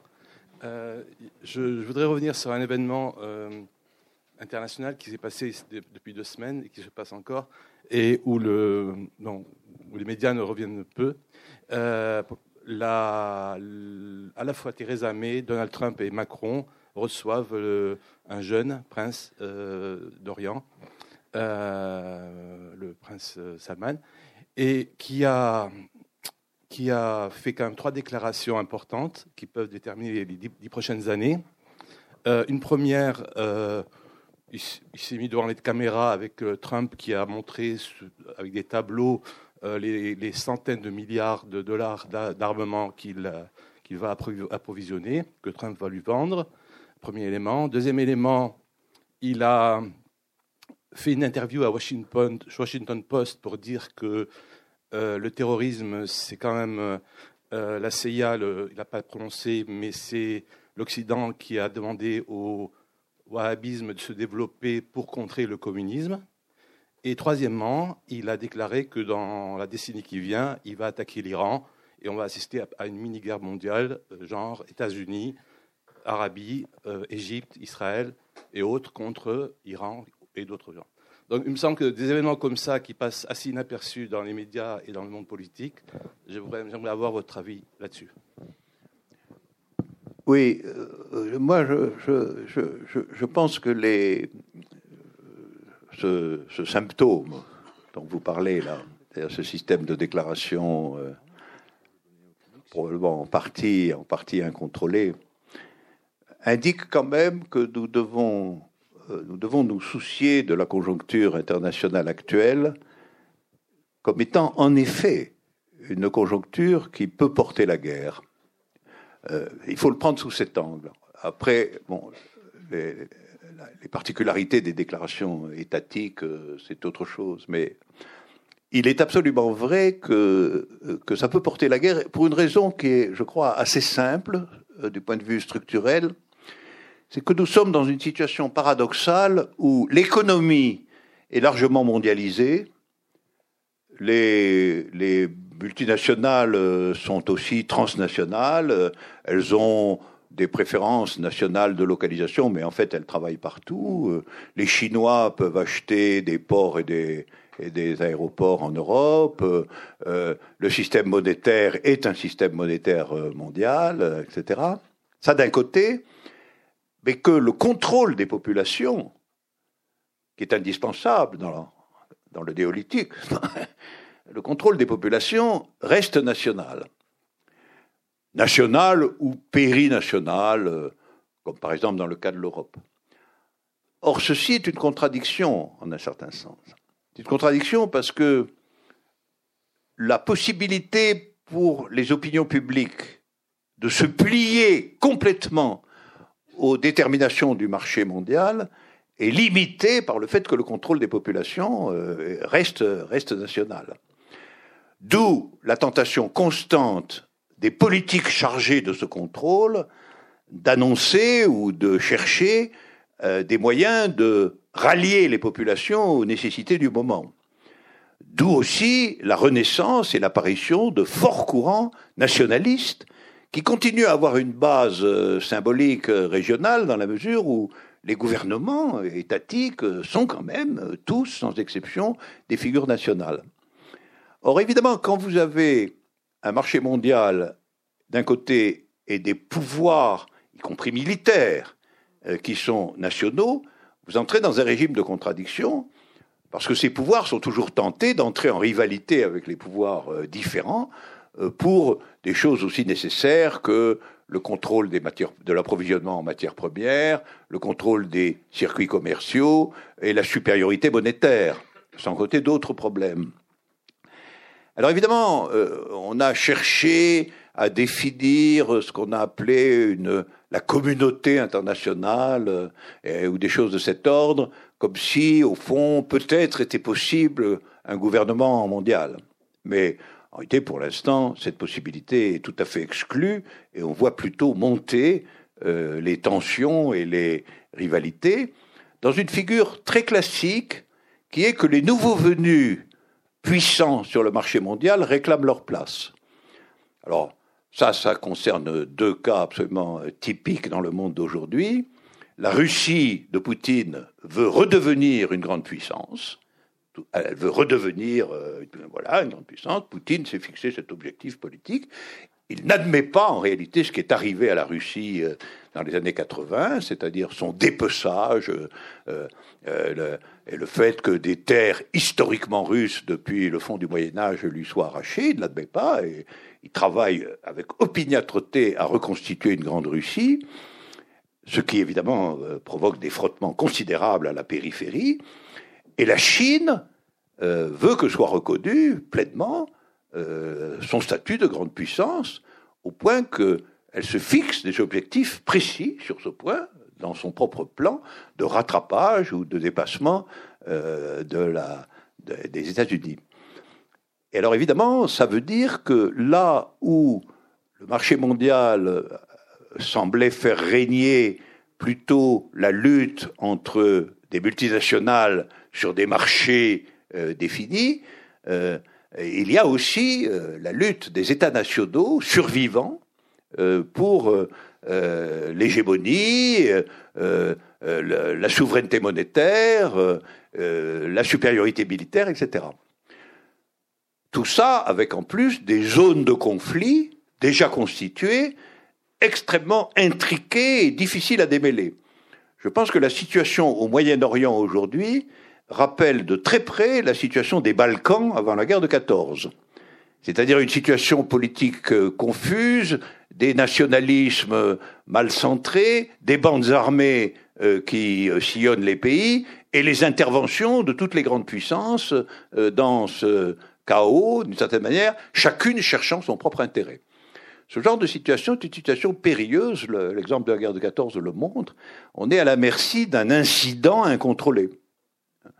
Euh, déjà, euh, on s'en soucie. Hein. Vous savez que la question de la fréquentation du même espace aérien par les avions américains et les avions russes est considéré comme un problème auquel il faut prêter la plus grande attention. Il y a des codifications, ils doivent se tenir informés les uns les autres. tout ça est très bien, mais les incidents sont des incidents. Après tout, la guerre de 14 a été déclenchée par des rebonds à partir de l'attentat de Sarajevo, alors qu'en vérité, personne ne voulait la guerre. C'est ça que je dirais sur cette situation. C'est-à-dire que la guerre, la guerre peut parfaitement, euh, dans ce genre de, à, cause de cette contradiction, la guerre peut parfaitement éclater, alors que personne, à proprement parler, ne la souhaite vraiment.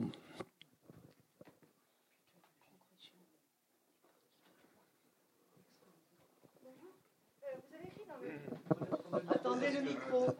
Parce qu'il y a image avec euh, de l'enregistrement.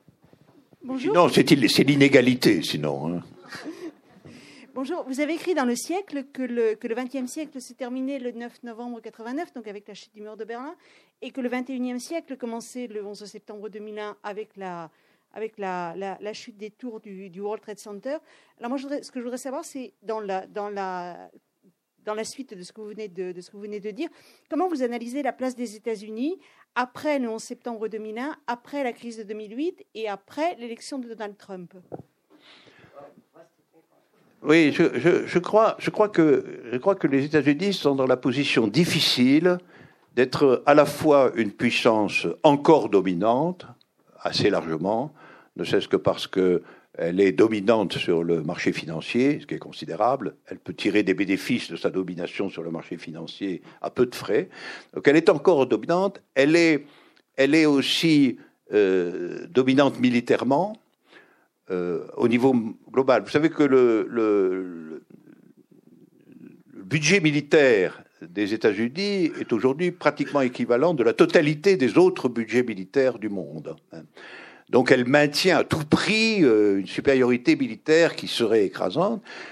Et ça, c'est un côté des choses. Sur l'autre côté, c'est à l'évidence euh, euh, l'apparition, notamment en Asie, de virtualités de puissance dont elle n'est pas sûre qu'elle sera en état de les contrôler.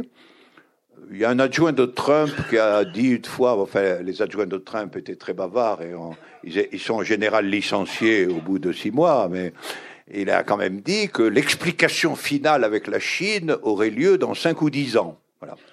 C'était peut-être un grand bavard. Enfin, il pouvait dire quelque chose comme ça. Donc je pense que les États-Unis, il faut vers le diagnostic sur les États-Unis, c'est que c'est une puissance euh, non pas absolument hégémonique, mais quand même encore dominante euh, financièrement et militairement, mais euh, euh, qu'elle est certainement en bout de course de cette domination. Elle ne pourra plus la renforcer, la consolider, sinon éventuellement par des moyens catastrophiques. Et Trump est le président de cette situation. Hein, je voulais ajouter, Trump est le président de cette situation. Il y a quelqu'un qui à la fois fait des promesses démagogiques sur le maintien absolu de la supériorité américaine et dans les faits euh, rame jour après jour euh, sur toute une série de problèmes. Oui, bonsoir. Merci pour votre intervention. Il me manque hein, euh, l'élément intelligence artificielle.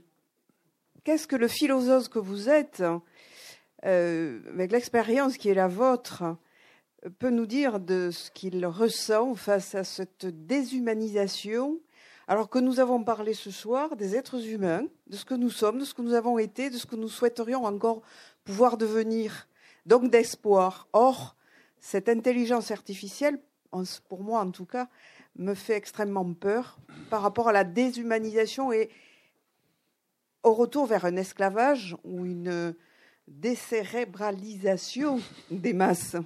Merci. Oui, alors vous savez, euh, je ne suis, pas, je, euh, suis pas complètement convaincu que, cette affaire ne soit pas aussi une, campagne euh, destinée à nous détourner de problèmes plus consistants. Parce que bon, c'est devenu maintenant l'alpha et l'oméga du péril. Pas le, péril le péril, c'est l'intelligence artificielle. Je ne suis pas sûr, moi. Je ne suis pas sûr. L'intelligence artificielle, c'est une série de procédés technologiques euh, visant à faire que ce que l'homme fait euh, euh, peut aussi être fait par une machine dans des temps déterminés ou plus rapides. C'est déjà arrivé à grande échelle. Nous vivons dans, des, activités qui étaient entièrement imparties à, la machine humaine il n'y a pas si longtemps. Et euh, il y a eu des effrois considérables suscités par l'apparition des chemins de fer. Euh, il y a un poème de Vigny euh, qui dit dans ce taureau de fer qui fume, l'homme est monté trop tôt. C'est-à-dire que, en réalité, les campagnes qui disent qu'un secteur particulier de la technologie peut poser des problèmes cruciaux à l'humanité, euh, fait l'économie de l'examen de savoir qui s'en sert exactement et dans quelle finalité. Après tout, euh, déjà, les machines de calcul artificiel sont capables de calculer beaucoup plus rapidement que l'homme sur bien des domaines. Eh ben, c'est tant mieux, parce qu'au fond, c'est barbant de calculer. Hein, voilà. Et il vaut mieux que ce soit la machine qui le fasse que nous, franchement. Donc l'intelligence artificielle, c'est une expression beaucoup trop vaste. C'est une nomination qui demande qu'on justifie exactement quel type de protocole, à quel type de protocole on donne, on donne ce nom. En particulier, euh, euh, en particulier, est-ce que, par exemple, euh, il s'agit de, de, de, mécanismes capables d'inventer de part en part un nouveau langage, comme l'humanité l'a fait L'humanité a inventé des dizaines et des dizaines de langues qui étaient des moyens d'expression complets. Est-ce qu'il s'agit de ça? Est-ce qu'il s'agit simplement d'une facilitation d'un certain nombre des opérations intellectuelles dont l'homme est capable?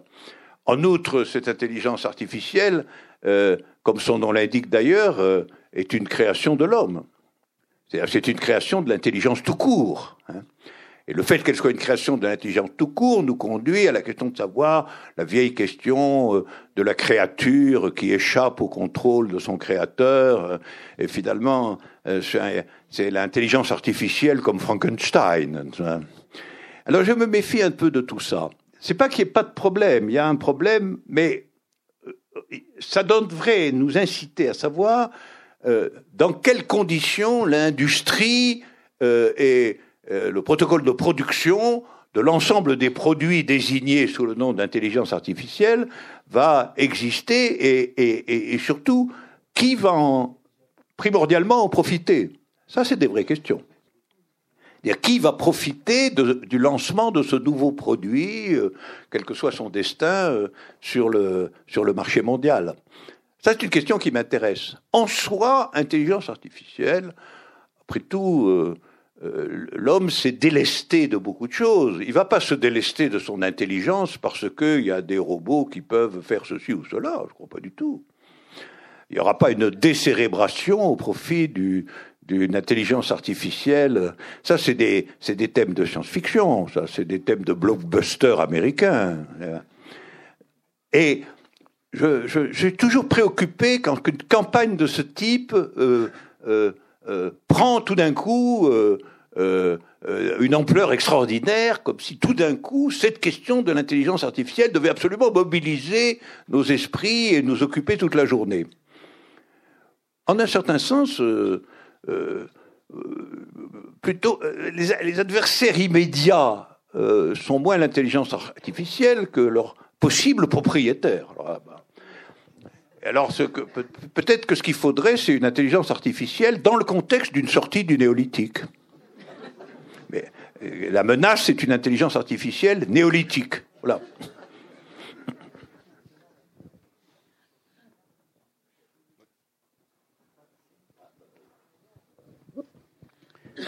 Bonsoir. Vous avez commencé euh, votre intervention sur le thème de la jeunesse.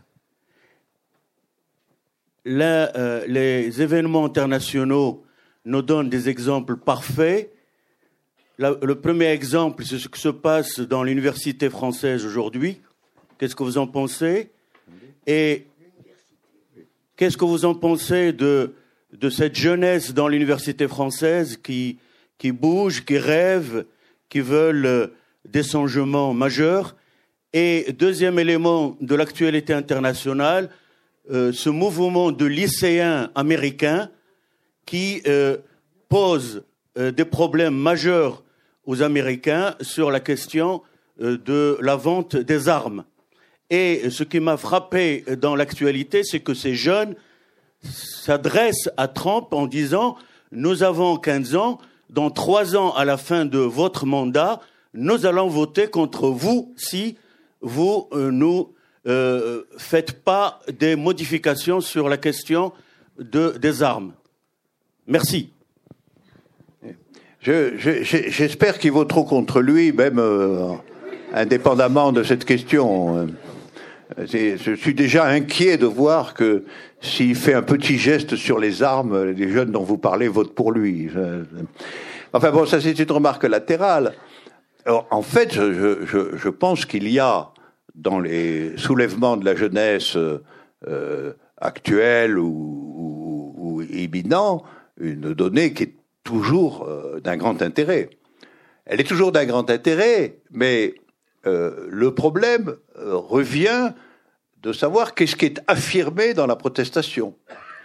C'est-à-dire, contre les armes, c'est un très bon motif, ne serait-ce que parce qu'on voit l'effet des, massacres de masse aux États-Unis euh, euh, euh, comme une chose abominable et, qui indique très bien qu'il ne faut pas, qu'il faut pas laisser les armes en vente libre. Mais bon, c'est un point particulier. C'est un point restrictif, si je puis dire, justifié. Et de même, fondamentalement, les mouvements des universités aujourd'hui, dont je me réjouis, et qui fêtera à sa manière l'anniversaire de mai 68, euh, euh, ce mouvement des universités est, aussi euh, étayé pour l'instant sur l'hostilité aux réformes projetées, à savoir notamment le rétablissement évident d'une volonté de sélection à l'entrée des universités, préparatoire, à mon avis, à de larges opérations de privatisation sur le modèle des universités américaines. Euh, il ne faut pas se faire la moindre illusion là-dessus. Ça n'est que le prologue euh, d'un processus beaucoup plus radical. Parce qu'en fait, euh, la bourgeoisie française est fascinée par le mode d'existence des universités américaines depuis longtemps. Depuis longtemps. Et moi, je les connais bien et je n'envie pas du tout ce modèle. Enfin voilà. Donc c'est ça que j'en pense. C'est très bien, c'est un excellent symptôme, c'est réjouissant aussi bien pour la jeunesse américaine que ici. Mais dans le premier cas, c'est une une revendication négative très précise euh, et qui ne dit pas non plus quel est le jugement général porté sur l'état politique des États-Unis. Dans le second cas, on aimerait qu'il y ait une vision un tout petit peu plus étoffée de ce que peut être et doit être l'université aujourd'hui, plutôt que dans le mot d'ordre que je soutiens, mais qui est quand même un mot d'ordre conservateur du maintien des, choses en l'état.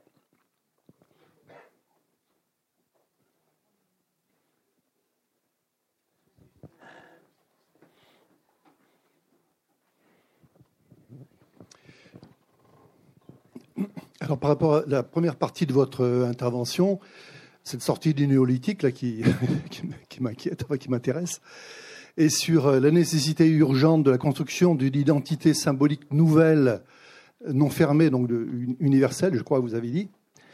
Euh, je voulais savoir ce que vous pensiez de, de la construction d'une relation nouvelle à notre euh, environnement, dans le sens de biotope, dans le sens de l'exploitation de nos ressources qui sont, malgré ce qu'on peut penser, qui sont limitées, et, entre parenthèses, de, de, la force humaine en même temps. Est-ce que cette construction nouvelle peut être une piste pour sortir du néolithique vers une ère nouvelle? Oui, mais vous voyez bien, vous voyez bien que les, les questions sont, sont liées. C'est-à-dire, euh, au fond, euh, la prédation majeure des ressources naturelles aujourd'hui, euh, c'est un, segment du, capitalisme moderne lui-même, absolument. Donc on ne peut pas du tout séparer la préoccupation écologique que vous indiquez là, on ne peut pas du tout la séparer de la nécessité d'un remaniement en profondeur de l'organisation économique générale. C'est tout à fait impossible. Parce que euh, l'économie de profit est prédatrice sans précaution. C'est-à-dire, euh, ce qui produit un profit est recherché inconditionnellement. Alors évidemment, euh, après, on s'affole, on dit, etc. Mais en réalité, demeure la source euh, fondamentale du pillage des ressources naturelles qui est provoquée par une économie de concurrence et, de profit. Donc, euh, je, je, pense en effet qu'il y a des menaces sur l'équilibre des ressources naturelles, mais je pense que ce serait une illusion de s'imaginer que la maintenance des taux de croissance euh, euh, chinois ou, autres euh, peut, peut être compatible avec un contrôle réel de ces ressources. Et donc, ce qu'il faut apprendre au mouvement écologique dans son ensemble, c'est que, en vérité, je ne crois pas qu'il puisse avoir d'écologie réformiste. Voilà. C'est-à-dire que l'écologie, en réalité, ça touche au cœur de la question. Ça touche absolument au despotisme du capital sur l'ensemble du processus de production l'extorsion des minerais, la recherche euh, a, priori d'espaces d'agriculture euh, massifs, la destruction forestière, tout ça. Si vous regardez, euh, c'est le produit de gens qui font leur, qui font leur argent là-dessus. fondamentalement. C'est le produit aussi d'une certaine anarchie des constructions, de l'extension des villes, etc. Mais tout ça est lié.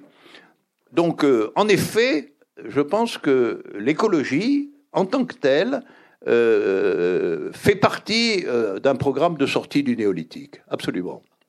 Et que, par contre, la prédation destructrice euh, dont s'accommode et qu'entretient le capitalisme est justement un des motifs par lesquels se maintient l'hégémonie, l'hégémonie, l'hégémonie néolithique.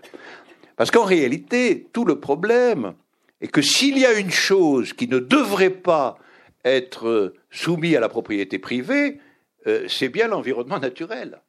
C'est en réalité un scandale que euh, euh, des, quantités considérables de l'environnement naturel soient au régime de la propriété privée. C'est comme si, d'une certaine manière, une bande de gangsters possédait la planète quand même. Et ça, c'est intrinsèquement intolérable.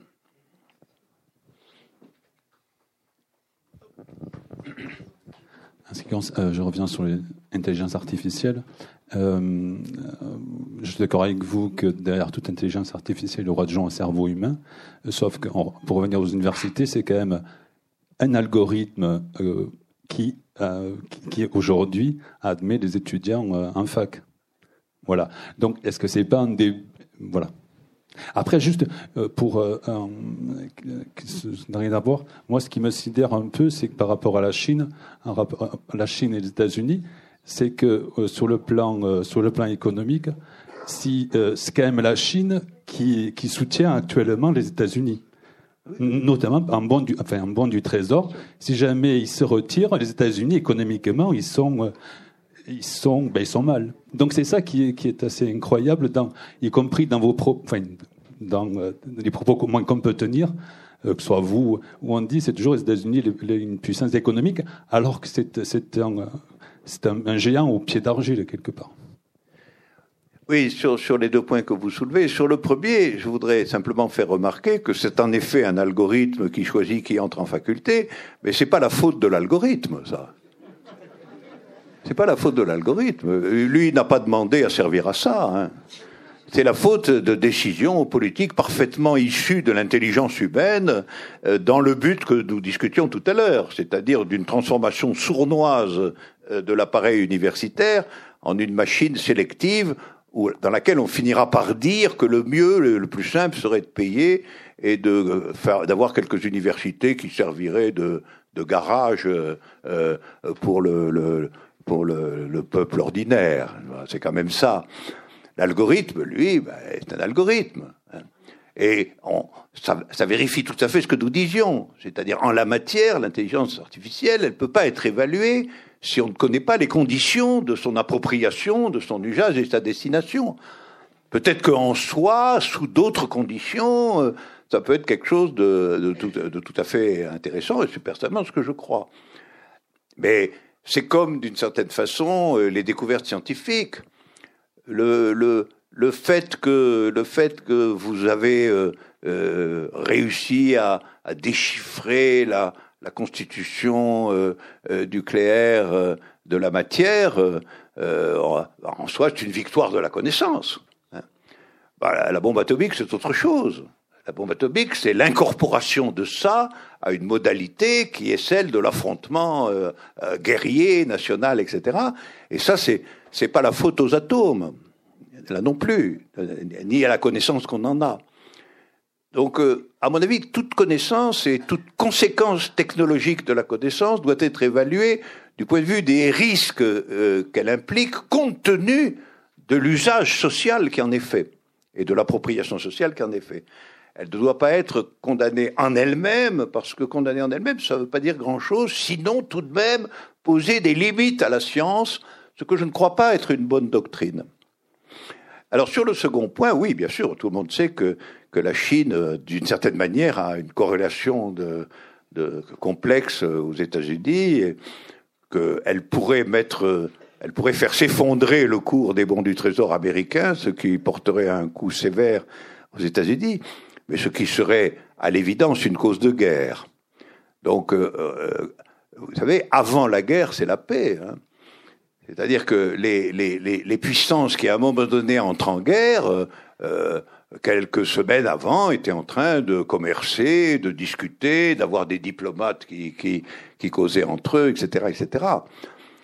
Ce qu'on constate par ailleurs, c'est que tout de même, la Chine est en train de, transformer la mer de Chine en une plateforme militaire.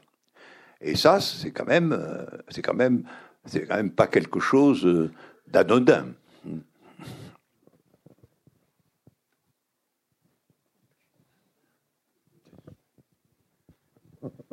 Bonjour. Euh, quels sont pour vous les derniers grands événements artistiques Derniers grands événements. Oui. Quels sont pour vous les derniers grands événements artistiques? Alors là.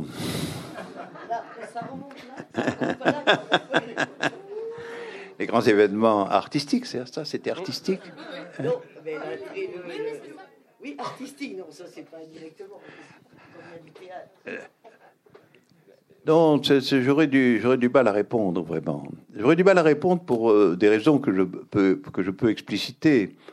C'est-à-dire que je, je, je, crois que, je crois que, que, que l'art est dans une période complexe et difficile de son existence, comme d'ailleurs tout ce que j'appelle les procédures de vérité. L'amour lui-même est menacée aujourd'hui par toutes sortes de raisons. Euh, la science est menacée par son appropriation à la technique et à la production, malgré tout, son asservissement euh, aux données commerciales. La politique est asphyxiée parce que ce qu'on appelle politique aujourd'hui, c'est en réalité la gestion. La gestion est en train de remplacer la politique. Même Macron se vante au fond d'être un personnage du management. Tout le monde dit il, dirige le pays comme on dirige une entreprise. C'est un modèle fâcheux, malgré tout. Hein. un modèle fâcheux. Parce qu'évidemment, s'il dirige comme une entreprise, il y en aura qui sont désignés pour être les portiers, les balayeurs. Euh, et Macron sera dans son bureau euh, en train de regarder les gens travailler. Hein, pas. Donc, donc je pense que. Euh, et, donc l'art lui-même, je pense que justement, quelque chose de l'art néolithique est épuisé. C'est ce que je pense, à grande échelle.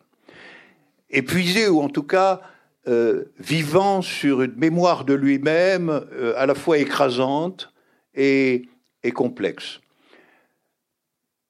Je suis frappé par le fait que, que les, du rapport de plus en plus muséal, si je puis dire, de nos sociétés à elles-mêmes.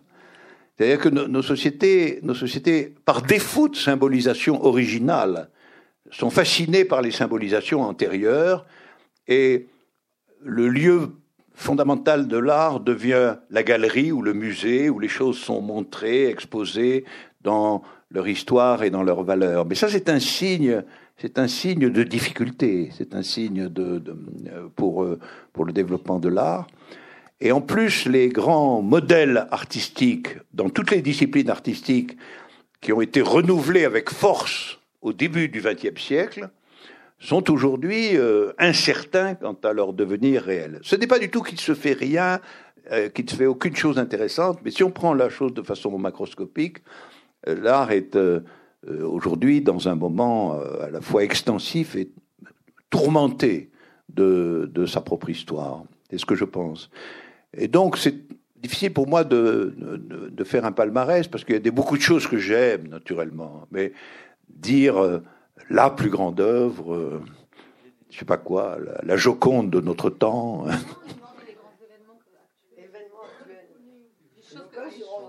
Les Les plus grands événements artistiques actuels. actuels. C'est pas j'aime. j'aime- Euh, dernier-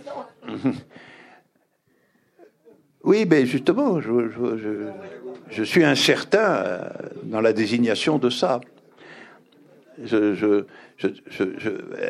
probablement parce que la question des codes hiérarchiques en la matière, ce qui permettrait de dire quel est le, qu'est-ce qui est grand, euh, est, est- est- assez, assez difficile.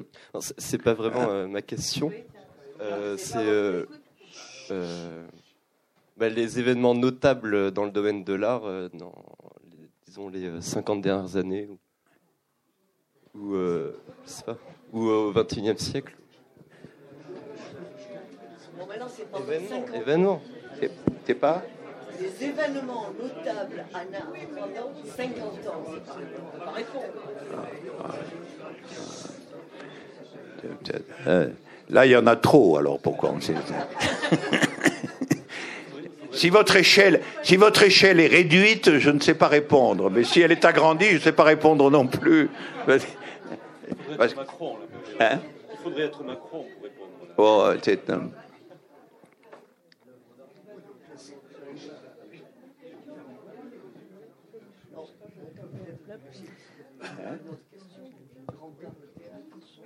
Oui, mais- Bon, ma question va être, j'espère, plus intéressante. je suis gonflée quand même. Bon, je voulais vous demander, vous avez parlé de la vraie vie. Ça m'intéressait beaucoup en début de votre... En début de, en début de votre euh, discours, vous avez parlé de la vraie vie, quand on est jeune, etc. Et vous avez cité comme exemple l'amour. Bon, mais est-ce qu'il n'y a pas d'autres pistes ou est-ce que les pistes, on les a en nous et qu'on doit les inventer? Est-ce que vous, vous avez des pistes personnelles? Sur la vraie vie? Oui. Oui, bien sûr, bien sûr. Je, je, je, je pense que je pense que je pense qu'il y a vraie vie, hein, de façon générale, dans toute expérience où son- on se découvre capable de ce dont on ne se savait pas capable. Voilà, c'est ça la définition de la vraie vie, à mon avis. Ça ne désigne pas un champ d'expérience particulier. Je pense que il peut arriver dans l'amour, en effet, qu'on se découvre capable d'une acceptation de l'autre intégrale dont on ne se savait pas capable antérieurement. Quitte à en payer le prix. Quitte à en payer le prix. Mais on n'a rien sans rien. On n'a rien sans rien. La vraie vie, elle doit payer le prix de sa vérité. Mais ça peut très bien être aussi le fait que, pris dans, dans, un, dans une effervescence euh, politique, euh, vous vous trouvez dans une situation où vous faites des choses dont vous ne saviez pas capable. hein. Et ce sera aussi la vraie vie. Ce sera une autre piste.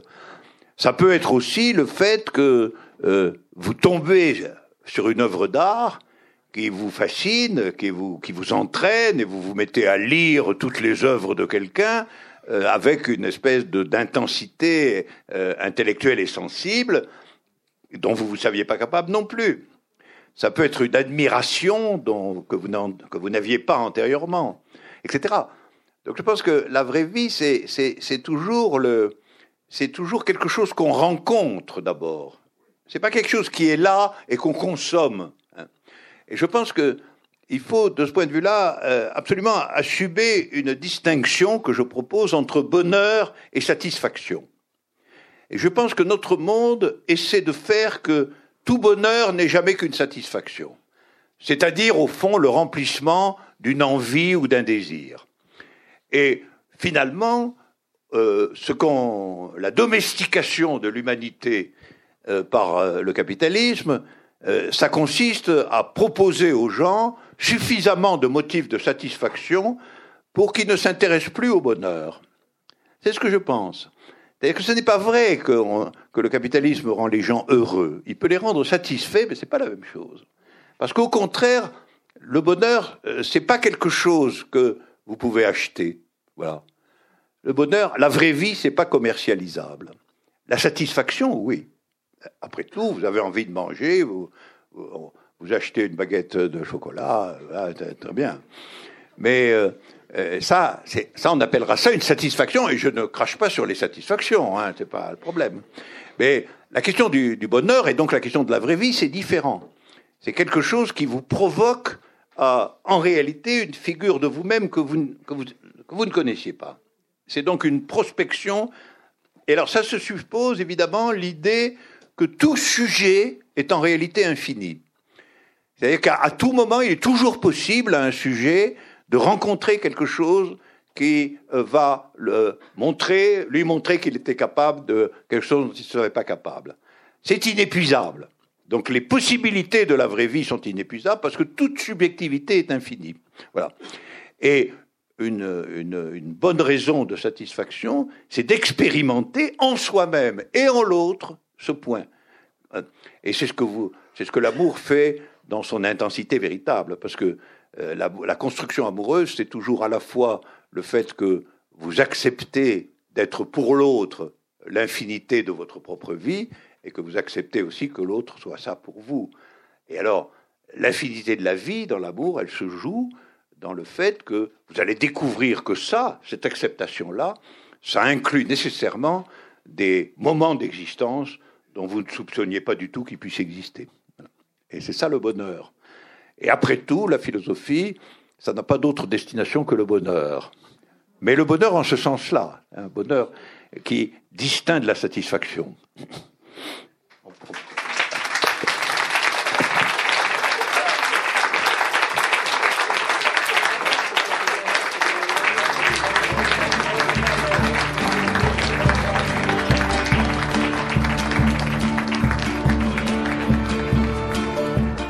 Venez d'écouter Alain Badiou à la librairie Ombre Blanche le 31 mars 2018 lors d'une rencontre autour de son œuvre récente dans le cadre d'une série de conférences, rencontres et impromptus organisées entre le 30 mars et le 5 avril 2018 à Toulouse.